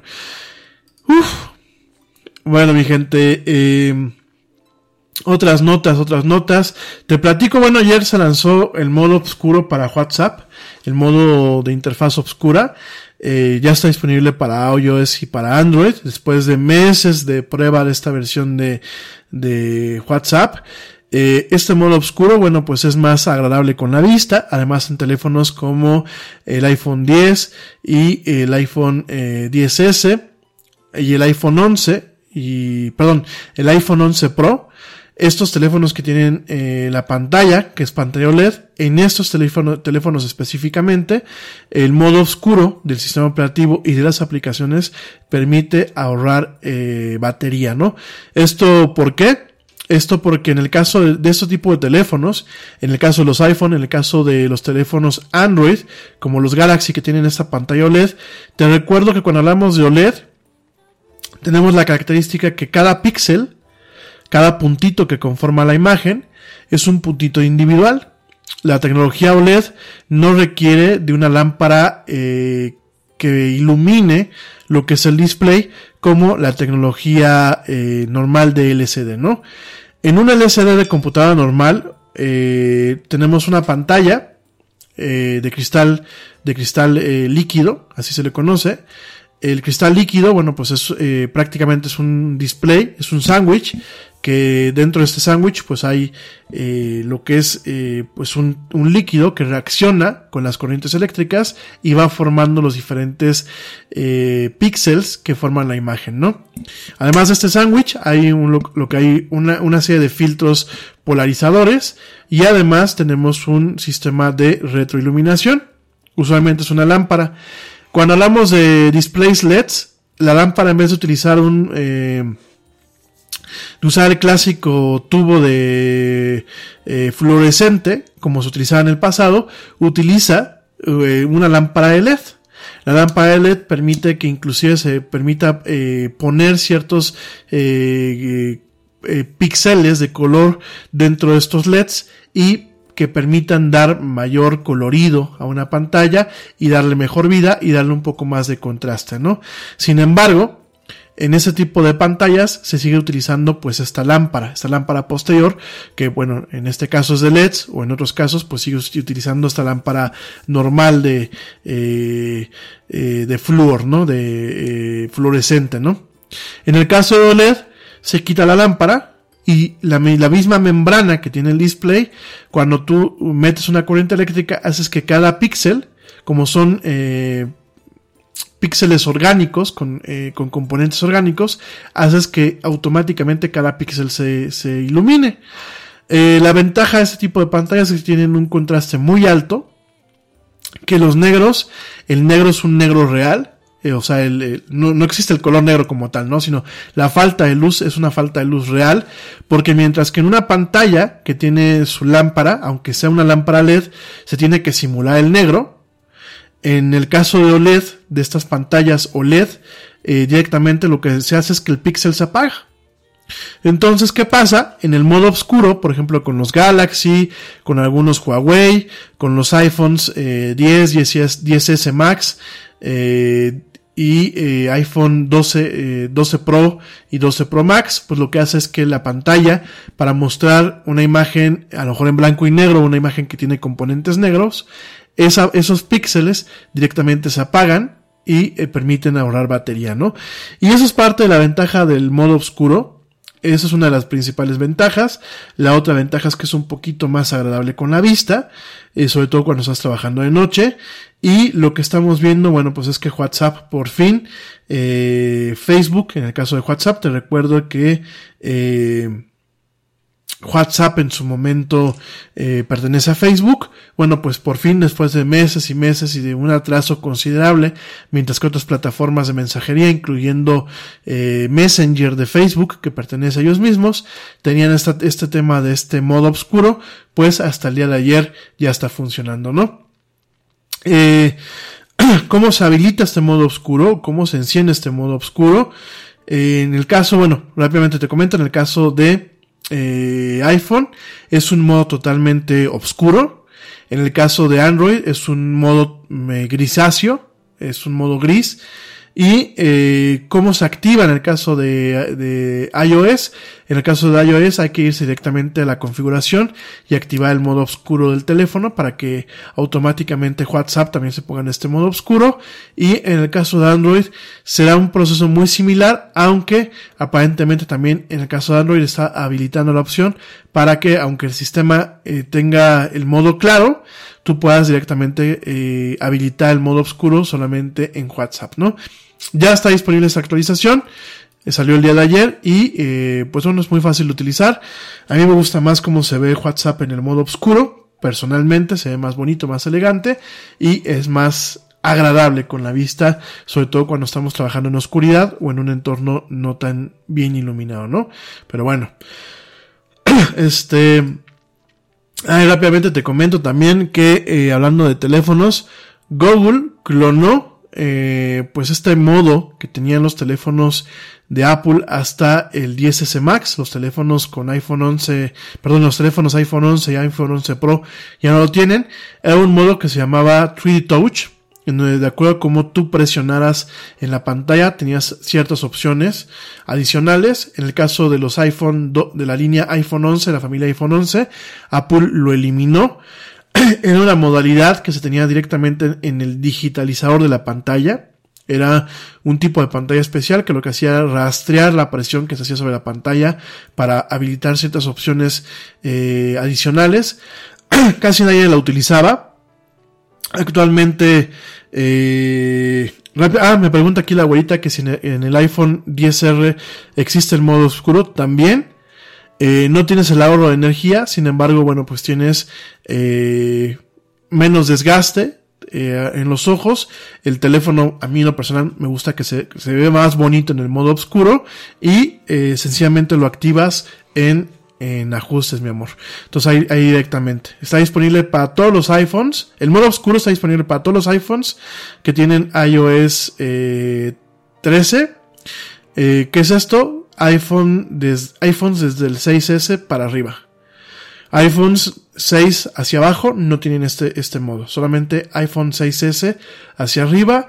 Y los teléfonos que realmente le sacan el mayor jugo al modo oscuro para el ahorro de energía es el iPhone eh, 10, el iPhone 10S, el iPhone 10S Max, el iPhone eh, 11 Pro y el iPhone 11 Pro Max. Aquellos teléfonos que tienen la pantalla tipo OLED. Así se le conoce a la tecnología OLED. OLED. Los demás teléfonos tienen eh, displays muy atractivos porque hay que, reconocer que Apple eh, realmente le pone mucho eh, cerebro a cómo fabrican sus displays. Sin embargo, no son OLED. en el caso de, bueno, ya mañana les platico un poquito con más calma ese tema. Pero con que te vayas, mi amor, a ajustes, te vas a, ahí te digo, y para la gente que me está escuchando, se va uno a eh, ajustes, se va uno a display y brillo, y ahí viene eh, en apariencia, viene eh, light, bueno, no lo tengo en inglés, pero viene light y dark, debe venir como claro y oscuro. Hay la forma de ponerlo en automático, en donde, bueno, pues de día está en claro y de noche está en oscuro. Hay forma de ponerlo en automático. Yo lo tengo en manual. A mí me gusta los teléfonos en modo oscuro, pero bueno, es a gusto de cada quien, ¿no? Y eh, bueno, eh, te platicaba del 3D Touch. El 3D Touch pues era una característica que tenían estos teléfonos. En el caso de la familia eh, de iPhone 11, el iPhone eh, 11 y el iPhone 11 Pro y obviamente el Pro Max no tienen este, este componente. Apple lo reemplazó con algo que se le conoce como eh, eh, Haptic Touch, así, se, así le llaman, y eh, lo quitó que porque le costaba mucho, mucho dinero eh, ponerlo en el, en el digitalizador, en la parte que se encarga de registrar los toques del, del teléfono, pero Google fue muy listo y lo clonó utilizando solamente software, ¿no? Entonces nada más para que lo contemples en una actualización para los teléfonos Pixel de, de Google, esos teléfonos que son como que el punto de referencia para los teléfonos Android. Aquí en México no han llegado, en otros países son muy populares porque además de ser relativamente económicos, son teléfonos que van marcando la pauta en lo que se espera del ecosistema Apple. Y ayer, bueno, pues llegó una actualización que agregó ciertas características al teléfono. Una de esas características es el 3D Touch. Eh, es un clon directamente de la funcionalidad de Apple, pero implementada en software, lo cual nos dice que bueno, pues su Apple es, es muy tonto para implementar sus cosas o es muy tranza al momento de querer este pues sacar más dinero. En este caso ellos lo implementaron.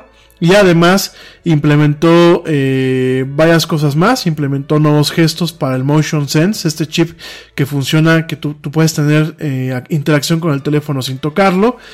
Eh, agregó ciertas cuestiones eh, de realidad aumentada para su conferencia de su, su, su, perdón, su aplicación de conferencia Duo, de videoconferencia. Y eh, bueno, agregó varias cosas que los vemos directamente en, en los otros teléfonos. Él lo agregó directamente solamente utilizando el software, ¿no? Ya mañana platicaremos un poquito más de este detalle, pero pues así está funcionando los amigos de eh, Google, que han replicado algo que decía Apple que solamente funcionaba en su hardware, que tenían que fabricarlo, directamente él lo hizo solamente en software, es decir, con código programado en su teléfono. Bueno, este, ¿qué más mi gente? En la agenda tenemos el tema del hackeo de, Pemex. Te comento rápidamente que la información que se liberó, la, información que filtraron los hackers, no hemos podido verla completa. Lo, poquito que hemos podido ver, se filtró información sumamente delicada de bombas, eh, gasoductos y eh, configuración de, de, infraestructura general de lo que es eh, la infraestructura de Pemex. Eh, hay que recordar que es una empresa paraestatal, una empresa eh, de la cual, bueno, pues eh, depende muchas veces lo que es el tema de seguridad nacional. Eso, eso, es lo que pasa cuando los gobiernos operan las empresas productivas y no, no dejan el papel de las empresas privadas o no dejan el, el papel de la iniciativa privada para, para operarlas. En este caso, pues tristemente como México es un país que históricamente ha sido petrolero, eh, petrolero en muchos aspectos, es, ha sido como una forma y un estandarte para venderle dulces al, al pueblo, al pueblo ignorante. Aquí en México desde chicos siempre, siempre nos han dicho que el petróleo es nuestro, ¿no? No lo venden más caro que en otros países y realmente hay que, hay que reconocer que el petróleo solamente ha sido del sindicato y de los políticos que han logrado exprimir a Pemex. Nosotros como mexicanos pues no hemos visto ningún, ningún beneficio real, aunque habrá gente que diga que bueno, de mucho lo que generaba Pemex en su momento se aportaba para proyectos de infraestructura nacional, no solamente el tema petrolero. Eh, yo tengo aquí muchos puntos que debatir, pero no es la cuestión del programa. Pero aquí lo que voy, y lo decía yo el día de ayer, y muchos de ustedes me decían, eh, es que yo generalizo, es que yo pongo todo, todo negativo. Es que mi gente no podemos, ya no nos podemos dar el lujo en este, en este siglo y en estos momentos que estamos viviendo para ser eufemistas o para agarrar actitudes de el vaso medio lleno. Eh, por ahí hay una comunicadora aquí en México a la cual yo le tengo mucho respeto y de alguna forma la admiro por todas las tablas que tiene, pero siempre sale con un chiste, ¿no? De que somos más los buenos, ¿no? Y los mexicanos echados para adelante y somos más los buenos. Y lo cierto es que si somos realistas y somos fríos, nos vamos a dar cuenta que la mayoría de los mexicanos somos bien hojaldras y somos malos. Y perdón que lo diga, ¿eh? eh si llamarlo a bueno, eh, bueno, ella a lo mejor lo maneja de que bueno somos los que no cometemos crímenes, pero yo creo que en un entorno de una ciudadanía eh, global y una ciudadanía civilizada, pues eh, está de alguna forma entredicho que la gente no debería de cometer crímenes, ¿no? No es algo que te haga bueno o malo, ¿no? Sino de entrada, pues es algo que tú no tienes que hacer. ¿A qué me refiero, perdón, con ese tema un poco relativista, con el tema de lo bueno lo malo, ¿no? El, el, eh, la gente somos inherentemente gacha en mi país y en muchos países de América Latina, porque aunque seamos buenos ciudadanos y aunque no seamos asesinos o criminales o seamos gente con mala entraña, no somos totalmente buenos. No somos totalmente buenos en el momento que muchas veces inocentemente fomentamos la corrupción, inocentemente fomentamos el gandallismo que decimos aquí en México, cuando yo muchas veces este, en su momento decía, pues es que hay que comprar el software, mucha gente salía a decir, no, el software se piratea. ¿Para qué les vas a pagar a esas empresas tan grandes, no? Y aunque esa gente fuera buena onda, como decimos en México, o fueran agradables y vamos a pensar que fueran buenos vecinos, y, o por supuesto que no fueran ni criminales ni delincuentes, el simple hecho de tener este tipo de cuestiones en donde afectas a una empresa, a mí me parece que no te hacen totalmente bueno, ¿no? Y tenemos un gobierno que representa a una mayoría que salió a votar por este gobierno y que lo representa perfectamente. Es un gobierno malo para un pueblo malo. Ayer me decían es que generalizase con el tema de los taxistas.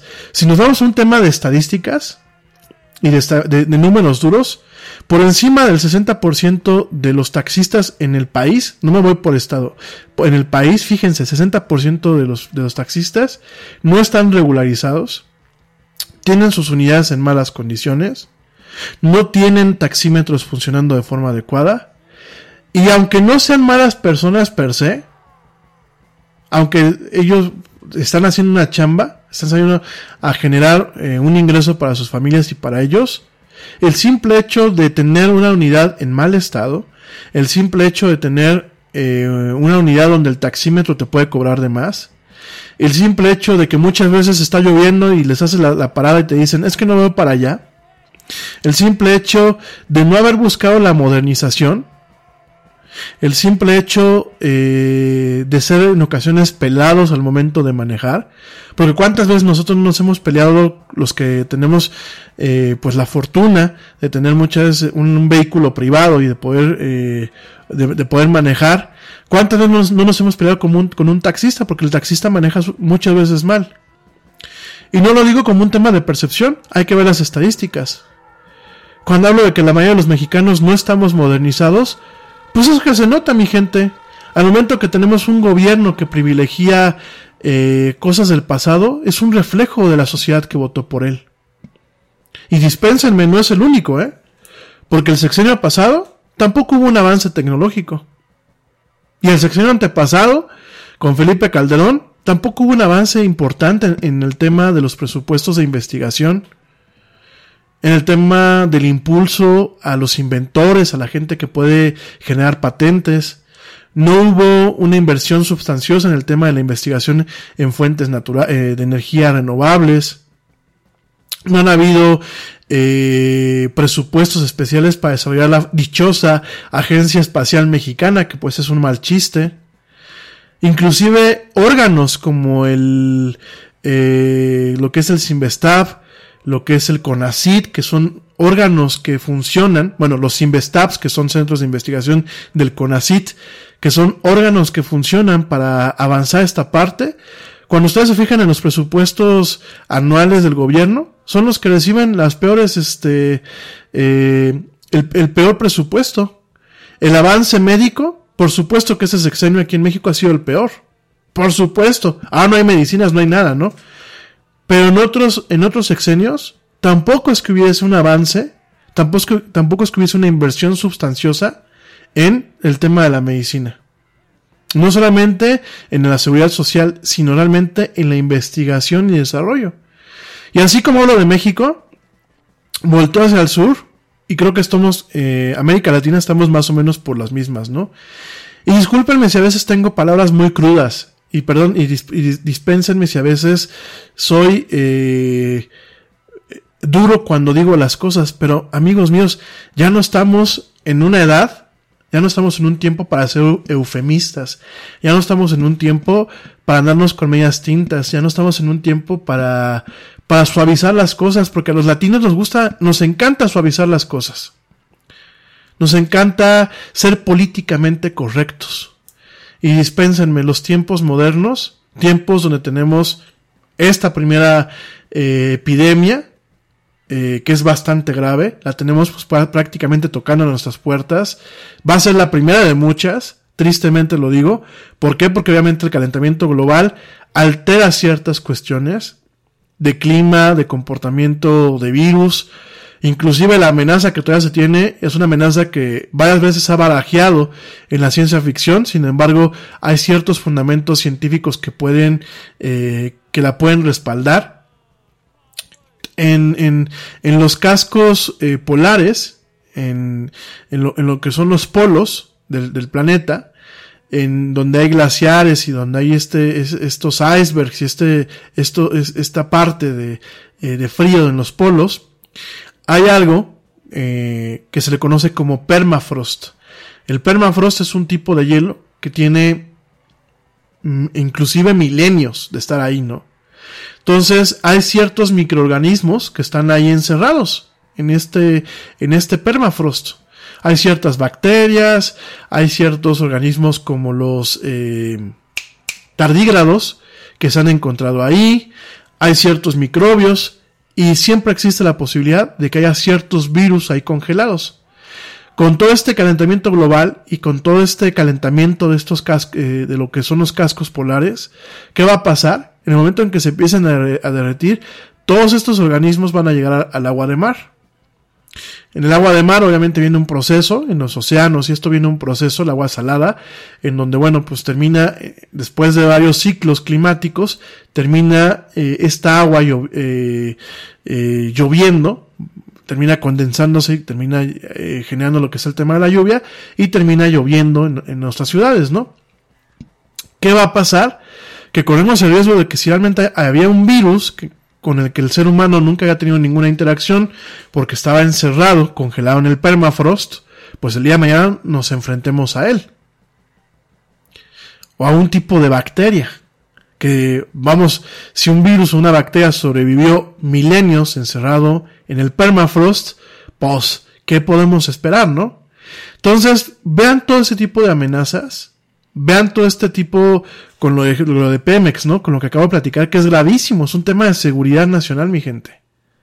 El hecho de que esta información esté rondando eh, el Internet como si nada y que se pueda descargar y que se sepan cómo funcionan bombas, cómo funcionan plataformas, cómo funcionan eh, ductos, mapas, válvulas, todo esto, pues en el menor de los casos vamos a tener más tema de este guachicoleo, del, cual ya platicamos en otros programas, que el guachicoleo es de que lleguen y pues cortan un ducto y empiezan a robar de ahí el combustible. Eso es en el, en el mejor de los casos, ¿no? En el menos peor de los casos. En el peor de los casos podemos tener inclusive atentados a la infraestructura vital del, del país. ¿Por qué? Porque muchos de estos gasoductos pasan por todo el territorio nacional y pasan cerca de viviendas, pasan cerca obviamente de gasolineras, de plantas, pasan en lugares donde eh, realmente se vuelve este tema de seguridad nacional. De hecho, eh, muchas veces Pemex le da al ejército y a las Fuerzas Armadas la tarea de resguardar todo este tipo de información. Y fíjense, por, por, por cabezas tontas, por cabezas no eh, que no tienen la capacidad de entender que, el avance tecnológico y el tema de la seguridad digital ya no es de mañana, ya es de hoy, pues nos está pasando lo que nos está pasando, ¿no? Entonces, eh, yo les ofrezco una disculpa, dicen que a veces soy muy rudo en la forma en la que me expreso de nuestros países, no es porque todo esté mal, pero lo que está mal no podemos verlo políticamente correcto. No podemos seguir en México, yo creo que ese ha sido un problema que tenemos, que vivimos con el tema de, pues los mexicanos sí podemos, y los mexicanos pues somos buena onda, y los mexicanos pues somos un país a toda madre, y los mexicanos, sí, yo sé que podemos, yo sé que somos un país a toda madre, yo sé que tenemos muchas cosas positivas, pero no hay que, no hay que endulzar lo, lo, la vida del mexicano, porque cuando endulzamos la vida, nos desconcentramos y dejamos de ver una realidad en donde realmente en muchos aspectos somos un gran país, pero con gente de mierda, con gente que le encanta vivir en el fango, con gente que nos puso a un pésimo presidente y que todavía le aplaude, con gente que pasó lo de Pemex y los comentarios en, en las redes sociales son irrisorios, con gente que le pone me divierte a notas que son gravísimas. Con gente que no sabe ni hablar. Y todavía sale por ahí esta señora diciendo es que los mexicanos somos más los buenos y somos más los de bien. No, no eres un bueno a mi, a mi gente. El hecho de que no seas criminal no te hace ser bueno. Porque si tú no quieres estudiar, si tú no quieres, lo que siempre les he dicho, si tú no quieres dejar de ser el ignorante voluntario, porque hoy en día la ignorancia es voluntaria, la ignorancia es opcional, no pudiste ir a la escuela, tienes tu teléfono. Y hay gente que se ha educado con el cochino teléfono o con la cochina tablet. Ah, es que soy un tipo muy buena onda, sí, pero abandonas a tus hijos. No los pelas, dejas que la tablet los críe, o eres indolente con tus hijos. Ah, es que, fíjense aquí en Querétaro, ¿no? ¿Cómo es, cómo es a veces la provincia? Este, aquí, si son familias que ya son conocidas, te juntas en ciertos círculos y escuchas, no, es que fulano de tal es un tipazo porque su familia son unos tipazos, son gente de bien. Sí, el señor te da cheques que rebotan por tres mil pesos, es un tranza, es un miserable, y dejó a su perro abandonado a lo largo de prácticamente tres meses en una casa abandonada, ahí lo dejaba, amarrado para que no se fuera a fugar cuando fueran a limpiar la casa, nada más le iban a dejar sus croquetitas y ya, el perro tres meses abandonado en una casa. Pero son gente de bien, o sea, alguien que te tranza y que es malo con los animales, pero como es una familia de alcurnia, es gente de bien, ¿no? Ah, es que ese vecino es bien buena onda, es un mexicano echado para adelante, sí, pero el señor tira la basura de su jardín o se la tira al vecino, ¿no? Como era la última vez, ¿no? Aquí, este, por donde vive el Yeti, ¿no? Que yo creo que hubo carne asada en, la casa de su vecino Estaban recogiendo y se le hizo muy fácil a la persona que recogió aventar un huesito para, para el lado de, para este lado, ¿no? Del jardín. para que mi perrita lo agarrara cuando mi perrita no puede comer huesitos, ¿no? Y disculpen, a lo mejor el señor y el vecino es muy buena onda y la misma muchacha es muy buena onda, pero no, son, no somos mexicanos buenos. El, el- el- el hablar de, de ser bueno es alguien que es trabajador, es, es alguien que está buscando mejorarse cada día, es alguien que es respetuoso. De nada sirve que seas un mexicano echado para adelante si sales a la calle y no respetas los topes, no respetas al peatón. Ah, es que ese señor es muy trabajador, es muy buena onda. Sí, pero es el primero que se cruza por debajo del, del puente peatonal en una vía de alta velocidad que no solamente le puede costar su vida a él, sino puede costar un accidente. Ah, es que el ingeniero es muy bueno. Sí, pero ¿cómo trata a la planta de profesores que tiene este debajo de él? Perdónenme, ya no estamos para medias tintas, amigos míos. Las medias tintas se acabó eso. Porque por estar tapando el sol con un dedo y por estarnos dando a tolito con el dedo de que, ay, pues no somos tan malos, ay, pues es que son buenos muchachos, ay, pues es que México, pues ahí vamos, ahí vamos tirando.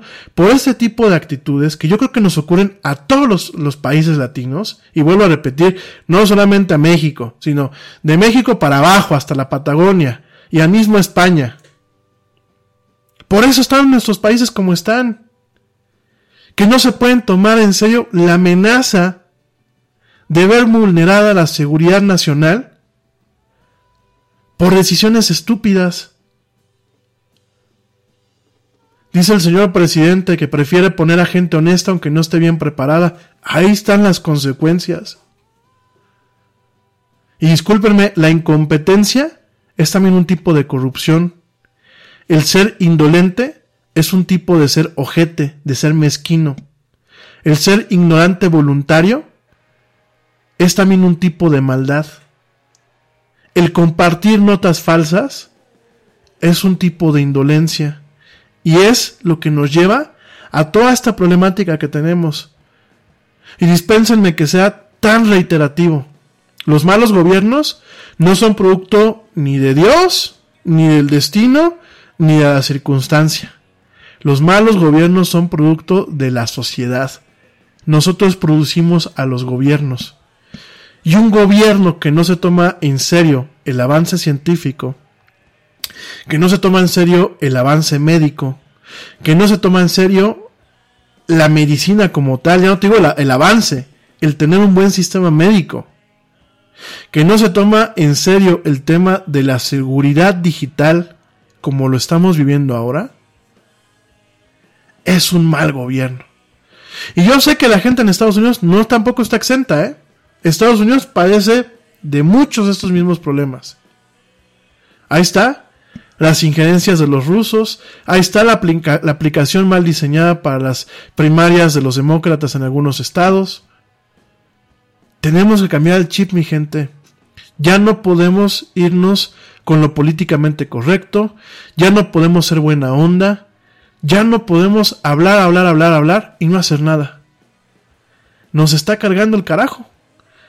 El tema de la contaminación, del calentamiento global, de los nuevos virus, el tema del an- analfabetismo, el tema de la ignorancia voluntaria. Fíjense en la Ciudad de México.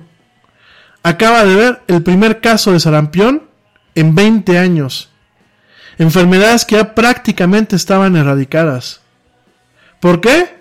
Porque la, niña que se enfermó no tenía su cartilla de vacunación completa. Seguramente la mamá de esta niña ha de haber dicho es que yo soy antivacunas, ¿no? Es que las vacunas son malas, o sea, la tierra es plana, la luna es de queso, los reptilianos existen y las vacunas son malas. ¿Creen ustedes que alguien que es eh, voluntariamente ignorante, indolente, porque eso es un tema de indolencia, está poniendo en, en- en- en tela, eh, eh, al filo, al filo de la navaja la salud de su hija, y no solamente la salud de su hija, sino en riesgo a la comunidad.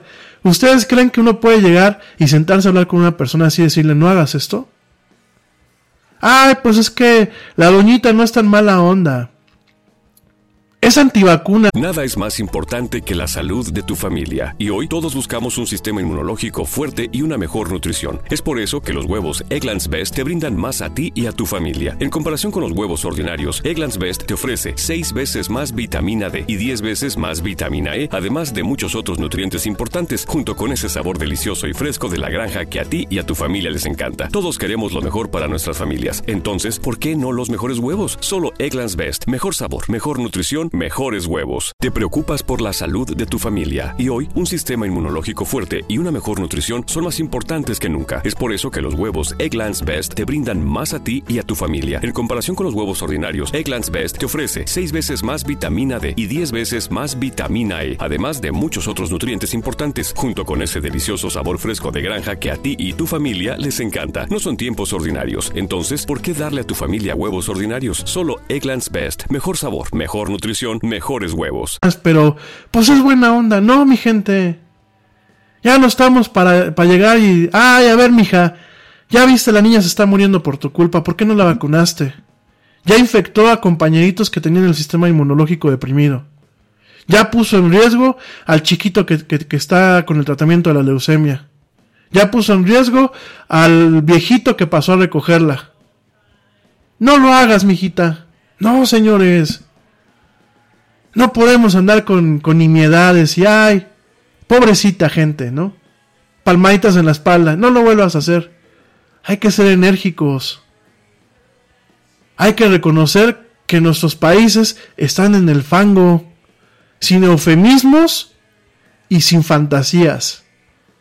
América Latina está en el fango. España está en el fango. Italia, ahí está.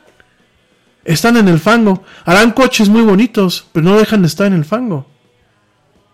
Hay que ver las cosas como son para que los políticos no nos endulcen el oído. Políticos que no están preparados, políticos que solamente ven el beneficio para ellos mismos. Hay que dejar de vivir pensando que las cosas son buenas cuando son malas, ¿no? Y teniendo sueños guajiros como decimos aquí en México.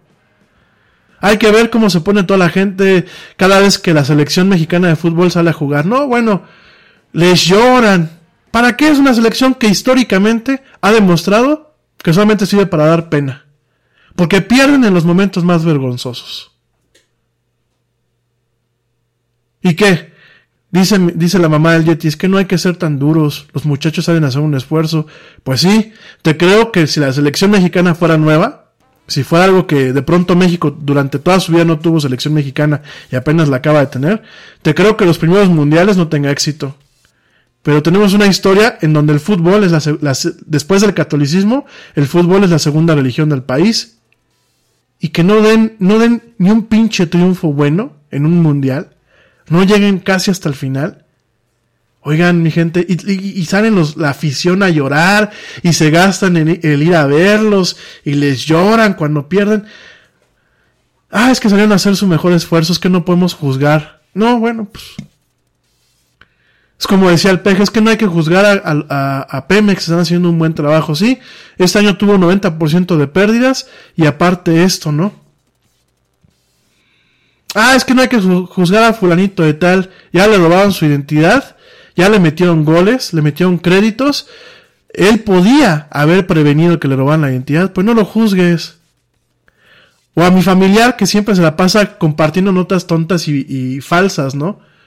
No la juzgues, es que no da para más. Perdónenme, amigos míos. Hace tres décadas, si uno decía es que no da para más, era justificable. ¿Por qué no tuvieras dinero? ¿Por qué no tuviste las mismas oportunidades? Por un chorro de factores. Pero hoy, hoy no es justificable. Hoy el que cognitivamente e intelectualmente no da para más es porque voluntariamente quiere estar en ese, en, e, en ese abismo es porque voluntariamente quiere estar en ese fango. Y dispénsenme lo que voy a decir y ojalá no me lo tomen a mal. Esto es para generar conciencia. Yo no lo digo desde un punto de superioridad ni mucho menos porque yo soy parte también del problema. Yo también he tenido malos hábitos que, no solamente me han afectado a mí, sino han afectado a mis seres queridos y a mi comunidad. No me lo tomen a mal. A nosotros los latinos nos encanta vivir en el fango. ¿Queremos salir del fango? Hay que ponerse las pilas. Y el ponerse las pilas, siempre se los he dicho, empieza por los detalles más absurdos, si lo quieren ver así.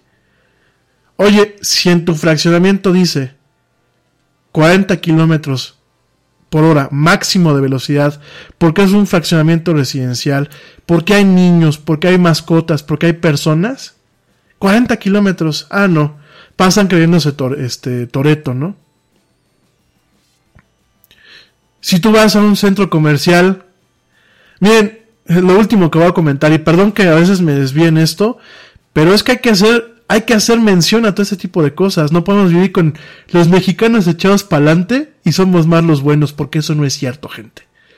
Tristemente en nuestros países somos más los malos. Y esto es como el alcoholismo. Para curarnos tenemos que reconocer que tenemos un problema. Y el problema hay que definirlo con sus palabras como son y en toda su magnitud. Hay aquí una cadena eh, comercial eh, americana de supermercados, ¿no? No voy a decir el nombre. Y tiene la modalidad del autopago. Tú llegas a unas cajas especiales, tú pesas tus verduras, tú escaneas tu, tus productos, pagas en un kiosco especial con tu tarjeta, todo totalmente autoservicio y te vas. No podemos tener cosas buenas. Ya tiene que, haber seguridad que te cheque el ticket, porque ya en tranzas. Y cuando hay mucha gente, el máximo que tú puedes llevar es de 15 artículos, porque más ya transan, ¿no? Y otro día estaba la mamá del Yeti haciendo compras y se cachó a una señora que eh, pesaba una verdura, le ponía la etiqueta y otra que hacía chanchullo y por ejemplo pesaba una que era más barata, le ponía la etiqueta más barata a un producto que era más caro. Pues obviamente tuvieron que, que, que, salir a supervisar y, ponerte al gendarme prácticamente afuera de esta zona, que te checa el ticket y que te checa el peso de los productos y todo, y ponerte a los de seguridad a checarte el ticket por segunda vez para que no haya ese tipo de, de tranzas. ¿Por qué tenemos que llegar a eso, gente? Porque nos gusta vivir en el fango. Porque nos gusta hacer tranzas.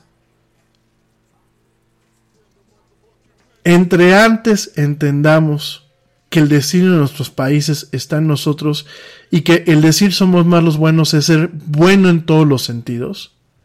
Considerado con el vecino, no hago fiestas que lo molesten, no tiro la basura, eh, si mi perro sal, si salgo con mi perro, recojo su, su porquería con una bolsa, no corro, no me meto en la cola, le cedo lugar a las señoras, no fomento la corrupción, hago mi trabajo, hago para lo que me pagan, le pago a mi proveedor, cuido a los animales. Si no puedo cuidar a los animales porque no me gusten o no tenga tiempo, no tengo animales. Crío a mis hijos. Si no puedo tener tiempo para criar a mis hijos porque tengo una carrera, porque no tengo dinero o porque no tengo ganas genuinamente de tener hijos, pues no tengo. Soy un ciudadano de bien, no me meto en la vida de los demás, intento cultivarme, eso es ser bueno. De ahí para el real, somos parte del problema. Somos esta parte del problema que nos ha mantenido históricamente a los pueblos latinos sumergidos en el fango. Y discúlpenme que mezcle, eh, que vincule el tema del hackeo a Pemex y el hackeo a la Secretaría de Economía aquí en mi país, que lo vincule con esto. Pero últimamente es producto de todo. Si en esta empresa, como lo dije ayer, hubieran pagado las licencias, hubieran pagado los expertos en seguridad, esto no habría pasado. Si realmente se pusieran las pilas para hacer bien las cosas, esto no hubiese pasado. Y el problema es que al final del día el ciudadano común termina siendo afectado. Entonces, todo esto considerémoslo, no lo digo para que nos molestemos, ni para que piensen que es un tema de soberbia. Yo no creo que es un tema de soberbia, creo que es un tema de humildad. Y así como el alcohólico reconoce que tiene un problema cuando no puede controlar su adicción al alcohol, y de hecho es lo que le dicen muchas veces a los alcohólicos. Para poder empezar tu tratamiento, tienes que reconocer que estás enfermo. Nosotros como pueblos latinos tenemos que reconocer que tenemos un problema. que estamos enfermos.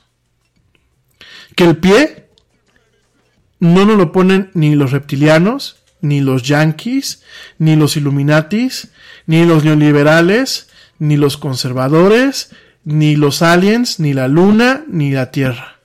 El pie no lo estamos poniendo nosotros. Y tenemos varias bombas de tiempo. Muchas bombas de tiempo que en algún momento nos van a estallar y no nos las vamos a acabar. En fin, bueno, Oigan, ¿qué razón? Ya, ya me colgué, ya me voy, ya me eché mi rollo final. Rápidamente, el logotipo de BMW. Con esto ha sido la nota. Fíjense que al igual que Volkswagen, regresando a temas ya un poco más agradables, o bueno, más chistosos, fíjense que al igual que Volkswagen, que ahora les dio para hacer un remake de sus logos, muy al estilo millennial, después de pasar de logos que yo creo que ya están identificados, que ya están en el, en el top of mind, como le llamamos los mercadólogos del consumidor, que realmente ya tienen una identidad y que son parte de la marca a lo largo de los años, pues al igual que Volkswagen que hizo una sobresimplificación de su logo y se ve horroroso, pues BMW se subió a ese tren, a ese tren que le digo yo el tren del mame, e hizo un logotipo que es totalmente simple, difícil de ver y que realmente más que demostrar un tema de modernidad, más de demostrar un tema del valor de su marca, creo que tiene un retroceso y creo que realmente está afectando a lo que tenemos como noción de el concepto de marca. No solamente en el tema de sus coches, no solamente en la experiencia de comprar un coche de lujo de BMW o de comprar un Volkswagen, sino en general en el aspecto visual. Es un logotipo que a simple vista es el, es el mismo logo de, de BMW de toda la vida, pero tiene un cambio. Mientras que el, logotipo que todo el mundo conocemos de BMW es un logo que eh, tiene degradados. Es un fondo, es un logo que tiene las letras eh, como en 3D. Eh, digo, son efectos que han caído en un tema de lo que era el eus, como euskemorfismo que bueno, era tratar de replicar de forma visual ciertos materiales como la piel, como algunos temas de, de materiales de, de, la vida diaria. El euskemorfismo, que bueno, durante mucho tiempo, pues, eh, si tú te acuerdas, lo veíamos en las aplicaciones del iPhone y del iPad, que eran así como que la piel, el papel, el tema de los, del metal. Pues, eh, esto tenía este logo de BMW, un logo totalmente emblemático, están quitando todo este diseño, todo este diseño en 3D, y nos estamos yendo a un logotipo totalmente, totalmente simple. Se le quitó todas esta, estas sombras, todos estos degradados, y es un logo totalmente simple como el que se manejaba en la década de los 50 y 60, ¿no? Entonces se hizo un logo totalmente simple, se le quitó el fondo negro, se dejó un fondo transparente alrededor de lo que es el, el círculo azul y, y, blanco de BMW. Las letras van sobre este fondo transparente. Y definitivamente, yo creo que la gente que le trabajó este rediseño, al igual que el de Volkswagen, yo entiendo que quieran emular la simplicidad de, de, los tiempos modernos, ¿no?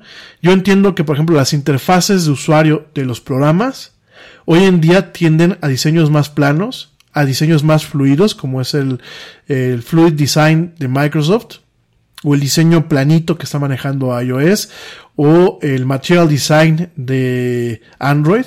Me queda muy claro, me queda clarísimo que esta es una tendencia, pero una cosa es en la experiencia del usuario y otra cosa es en lo que realmente es la marca.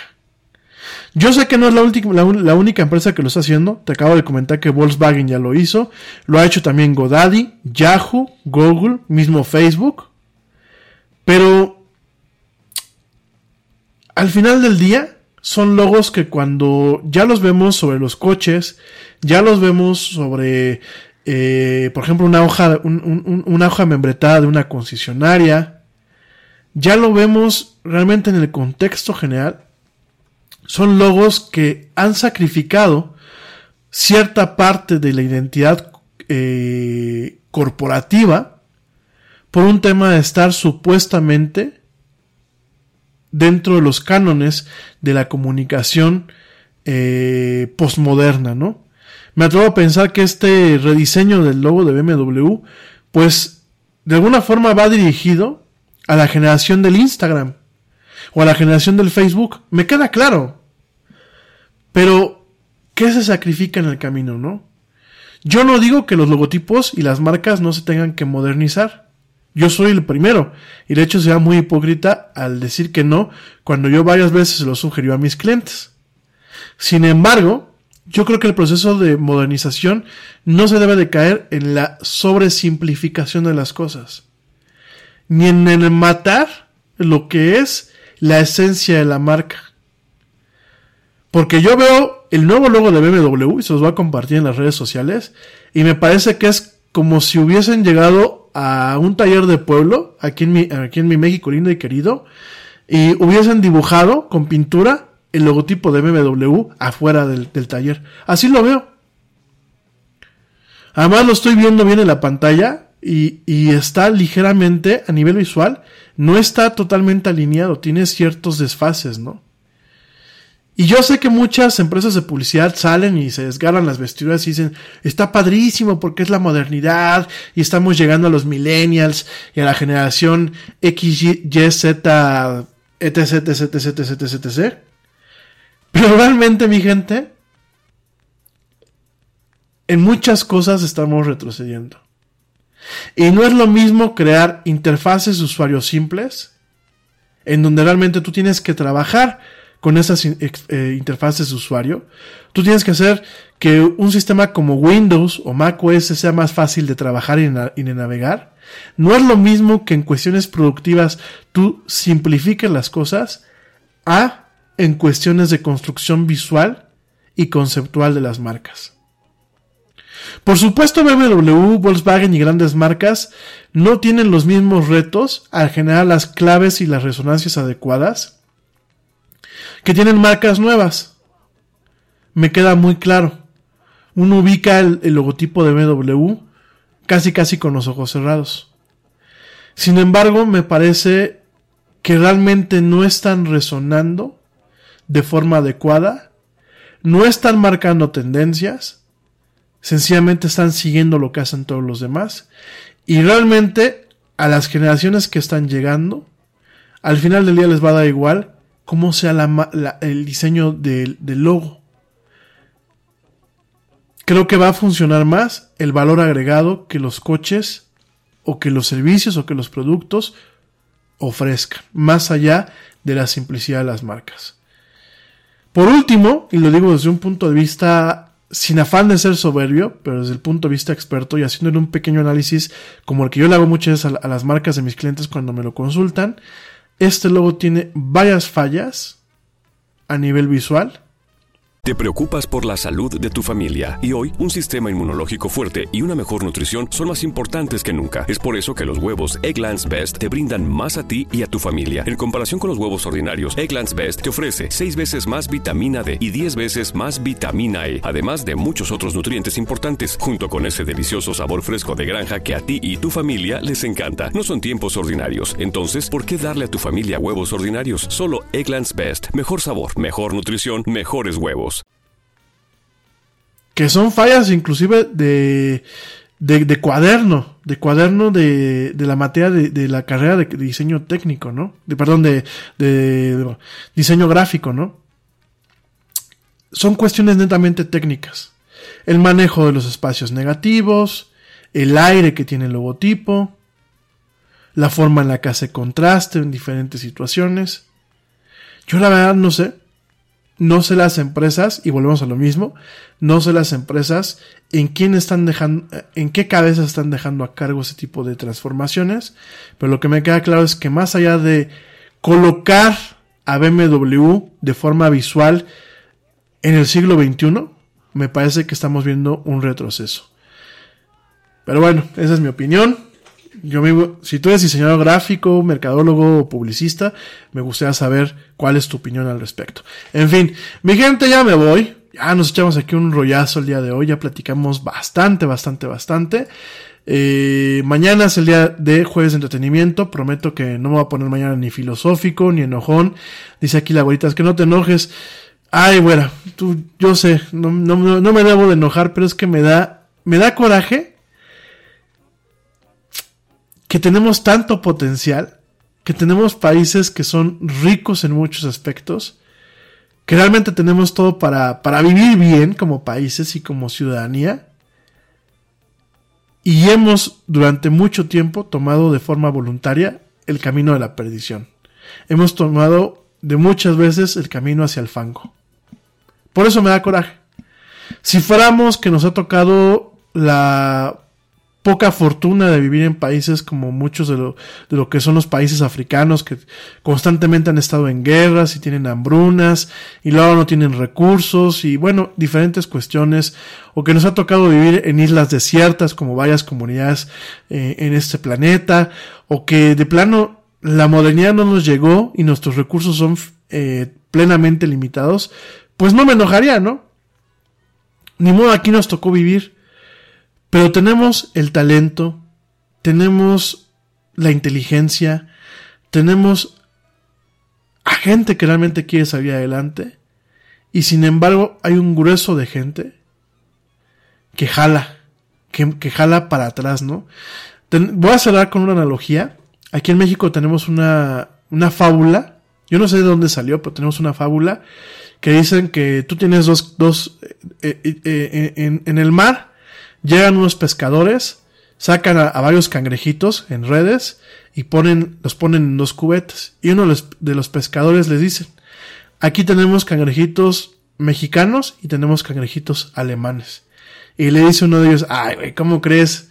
Se empieza a reír y dice, no inventas, ¿cómo sabes cuáles son cangrejitos mexicanos y cangrejitos eh, alemanes? Y todos son iguales, todos son del mismo tamaño, todos tienen el mismo tipo de, de pinzas, Igualitos, igualitos, igualitos. Y le dice muy fácil, fíjate bien a los cangrejos de cada cubeta. Los alemanes, sale uno y ayuda a que los demás salgan. Es más, se organizan y, van viendo cómo van saliendo la cubeta. Y el mexicano es muy sencillo. De esa cubeta nunca le tienes que poner ninguna tapa ni nada. Porque cuando va saliendo uno, los llegas, los demás agarran y lo jalan. Y así somos, amigos míos.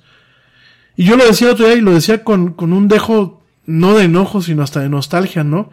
¿Qué nos pasaba a los latinos? Mexicanos, colombianos, venezolanos, chilenos, panameños, españoles, italianos y franceses. Y bueno, todo, brasileños. ¿Qué nos pasaba? Que realmente no podíamos hacer no podemos hacer caminar nuestros países. ¿Por qué somos así? Hay algunos que dicen que porque nuestro idioma es muy creativo, nuestros idiomas son como muy amplios, muy creativos, muy bonitos, pues es la forma en la que muchas veces pensamos y tenemos pensamientos disonantes. Alguien por ahí el otro día leía que lo decía, ¿no? Yo la verdad no creo que sea eso. Me atrevo a pensar que mucho es el legado de los, de los grandes imperios, como el imperio portugués y el imperio español, que ya traían sus, sus queveres y sus defectos. Quizás es parte del legado pero oigan, eso ya quedó en el pasado. El presente es el presente, el futuro es muy incierto y en vez de prepararnos para el futuro, seguimos en el camino del fango. Ni hablar. Este, yo sé que el programa tiene que ser más alegre, yo sé que el programa tiene que hablar más de tecnología, más de actualidad, pero quizás, y yo lo veo desde mi, desde mi trincherita, que a lo mejor es muy chiquita, quiero pensar que lo que yo digo, sin afán de generar una reacción radical o, sin, generar, sin afán de generar molestia y sin ser soberbio, me, atrevo a pensar de que, pues ojalá nos, nos pongamos a pensar como yo a veces pienso en las noches, porque eso no me viene así por inspiración divina, ¿no? Hay noches en donde yo reflexiono sobre mi vida, sobre lo que he hecho, sobre lo que he dejado de hacer, sobre lo que yo le aporto a, mi, a mis seres queridos, a mis seres amados, sobre lo que, yo, yo le aporto a mi pareja, a mis padres, a mi familia, a mi comunidad, a mis clientes cuando los atiendo, a mis proveedores cuando ellos me atienden. Y hay días en donde, bueno, más bien hay noches, porque mi, mi cerebro funciona mejor en la noche. Hay noches en donde yo, yo me planteo todo este tipo de reflexiones y por supuesto que no tengo la verdad absoluta. Pero a veces digo, es que las soluciones son complejas porque nosotros las queremos hacer complejas. Porque la solución está ahí. Y la solución parte de ser una buena persona. Un buen amo con las mascotas, un buen hijo con nuestros padres, un buen novio con nuestras parejas o una buena novia, un buen ciudadano que pues intenta pagar impuestos, intenta no corromper, intenta ser respetuoso eh, en donde vive, con el vecino. Respetuoso no solamente es decir buenos días, es cuidar que yo no afecte a mi vecino con mi basura, con mi ruido, con mi convivencia diaria, con mi casa, eh, al momento de que yo, por ejemplo, me subo al coche y soy respetuoso de que si me dicen 40 kilómetros por hora, pues son 40 kilómetros por hora. Que si yo ando de peatón, pues, y hay un puente peatonal, pues evitarme la flojera y subirlo. Porque me evito que yo me puedan atropellar, pero también le evito un dolor de cabeza a la otra persona. Son muchísimas cosas, mi gente. Y yo creo que si fuéramos cambiando poquito a poquito, poquito a poquito, en algún momento los cambios serían muy amplios. Y los cambios premiarían a la clase política. Yo es lo como pienso, ¿no? El próximo lunes aquí en mi, en mi país va a haber un paro nacional, un paro de mujeres para simbolizar todas aquellas mujeres que han desaparecido y no, han, no hemos vuelto a saber de ellas, todas aquellas que han sido asesinadas violentamente, que han sido secuestradas, que han sido vendidas en, en la trata de blancas, que han sido maltratadas. Y yo digo, está bien el paro, yo lo apoyo, como hombre eh, creo que hay que hacer ruido, creo que realmente se tiene que notar un día sin mujeres. Pero también pienso, ¿por qué tenemos que llegar a esto? ¿Y cuántas de las mujeres que van a hacer el paro realmente son buenas ciudadanas? Porque el machismo es provocado muchas veces por las mismas mujeres. Y no lo digo a nivel de pareja, lo digo muchas veces, y sobre todo aquí en México, en donde muchas veces tenemos sociedades protomatriarcales, fíjense nada más, donde la matriarca es, ¿qué es lo que pasa? Mija, prepárale el desayuno a su hermano. Mija, prepárale de comer a su papá y a su hermano. No, usted no estudia, porque las mujeres no estudian. Las mujeres son para quedarse en casa, atender hijos y hacer de comer y a lavar la ropa. Y desde ahí se va cultivando un tema de machismo. Y yo entiendo, mi gente, yo entiendo que las generaciones pasadas así fueran. Pero los tiempos han cambiado. Ya no podemos seguir así. Ya no podemos seguir perpetuando modelos que ya no son saludables para nosotros mismos. Hoy en día, la responsabilidad de una casa es una responsabilidad compartida. El hecho de que a lo mejor uno trabaje y su mujer se quede en casa, no significa que toda la chamba la tenga que hacer ella. Uno como, como su pareja tiene que colaborar con la casa. Y cuando los dos trabajan y no hay para poner un, alguien que les eche la mano, los dos deben de colaborar. Los dos deben de distribuirse la carga de la casa. A los dos les corresponde distribuirse el tema del dinero. A mí me, llama mucha atención que en pleno siglo XXI a veces platico con algunas amigas y me dicen, no, pues es que mi marido no me deja ver lo que tiene en sus cuentas. Tenemos las cuentas totalmente separadas. A mí nada más me da para el gasto y ya no. Eh, yo me, me, pregunto muchas cosas, ¿no? Quizás porque en mi familia me tocó ver que mis padres trabajaban y que los dos tenían cuentas compartidas y que si nunca hubo un tema de separación, lo mío es mío y lo tuyo es tuyo. Ah, tú compraste ese sofá. Ah, pues tú, yo, voy a comprar el refrigerador, ¿no? No entiendo muchas veces, ¿no? Eh, eh, yo entiendo que que el ser caballero eh, connota un tratamiento especial a las damas, pero por un tema de, de ser caballero, por un tema de, respeto hacia, hacia lo más maravilloso de este mundo que son las mujeres, en el caso de, yo lo digo desde, de- desde, un, desde un hombre, desde, el punto de vista a lo mejor heterosexual, pero no por eso se debe de, de, de nulificar el rol de la mujer. La mujer, eh, la igualdad hoy en día yo creo que es muy amplia. Me queda claro que hay mujeres más talentosas que uno. Me queda claro que hay mujeres más creativos que uno. Creo que hay que aplaudir todo eso. Creo que hay que fomentar tiempos modernos. No, no rayar, no rayar en los extremos, porque el machismo es un extremo y el feminismo es un extremo. Yo siempre les digo es que ni las izquierdas ni las derechas, ni lo ultra, ni lo, ni lo hiper, ni lo hipo. Yo creo que vámonos, vámonos por el centro. Tomemos las cosas buenas de una cosa y de la otra, ¿no? Y realmente busquemos mejorar nuestras vidas a partir de abrir nuestras cabezas, abrir nuestros corazones, ser sinceros con nosotros mismos, buscar ser mejores cada día, buscar romper paradigmas, buscar romper tabúes, buscar aprender. Yo creo que uno deja de aprender el día que te mueres. Y a lo mejor el día que te mueres aprendes cosas nuevas en ese proceso, ¿no? En esa transición. Me choca mucho esta frase que dicen es que perro viejo no aprende trucos nuevos. Me parece que es una frase muy conformista. Y lo mismo alguien que tiene 80 años puede aprender a hacer cosas que alguien que tiene 20 años. Porque si bien en ocasiones el cuerpo no tiene el mismo empuje, el intelecto es lo último que se acaba. Y mientras uno mantenga el cerebro funcionando, no hay límites. Y hay mucha gente que ha sido muy productiva en la tercera edad.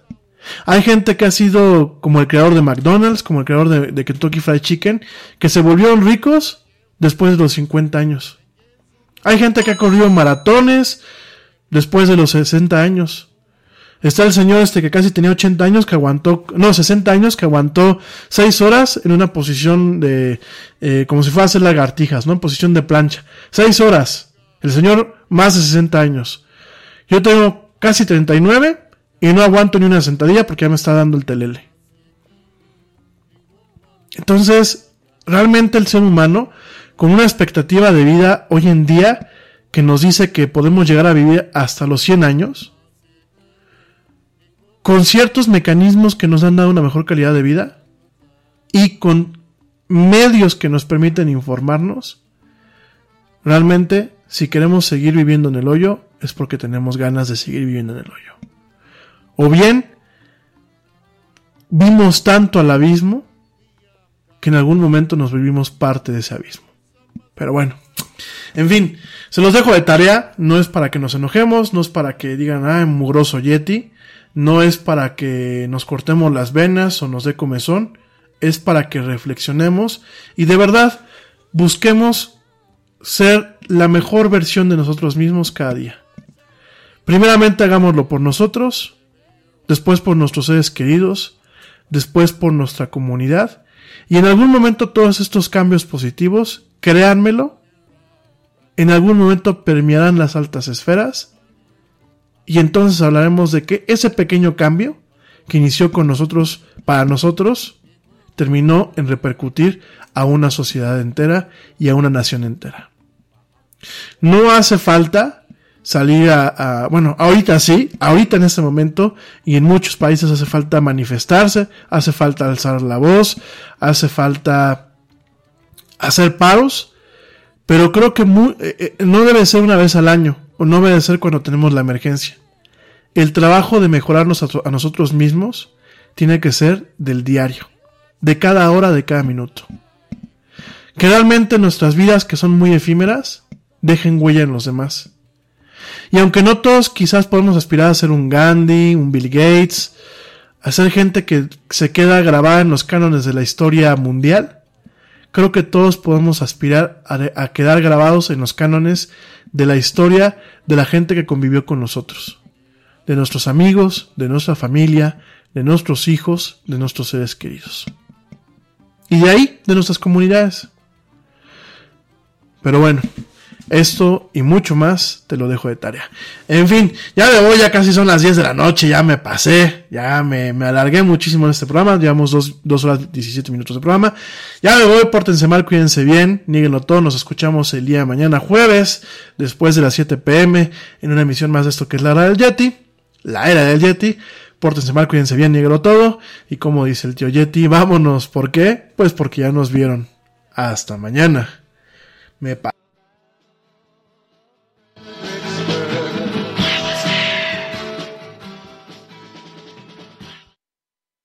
¡Oye, hay más helado!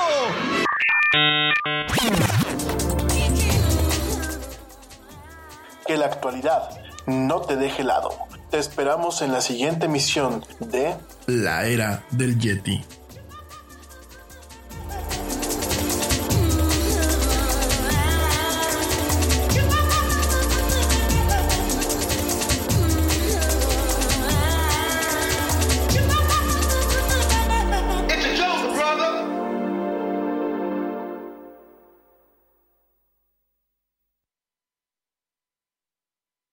Nada es más importante que la salud de tu familia, y hoy todos buscamos un sistema inmunológico fuerte y una mejor nutrición. Es por eso que los huevos Egglands Best te brindan más a ti y a tu familia. En comparación con los huevos ordinarios, Egglands Best te ofrece 6 veces más vitamina D y 10 veces más vitamina E, además de muchos otros nutrientes importantes, junto con ese sabor delicioso y fresco de la granja que a ti y a tu familia les encanta. Todos queremos lo mejor para nuestras familias. Entonces, ¿por qué no los mejores huevos? Solo Egglands Best. Mejor sabor, mejor nutrición, mejores huevos. Te preocupas por la salud de tu familia y hoy un sistema inmunológico fuerte y una mejor nutrición son más importantes que nunca. Es por eso que los huevos Egglands Best te brindan más a ti y a tu familia. En comparación con los huevos ordinarios, Egglands Best te ofrece 6 veces más vitamina D y 10 veces más vitamina E, además de muchos otros nutrientes importantes, junto con ese delicioso sabor fresco de granja que a ti y tu familia les encanta. No son tiempos ordinarios, entonces, ¿por qué darle a tu familia huevos ordinarios? Solo Egglands Best. Mejor sabor, mejor nutrición, mejores huevos.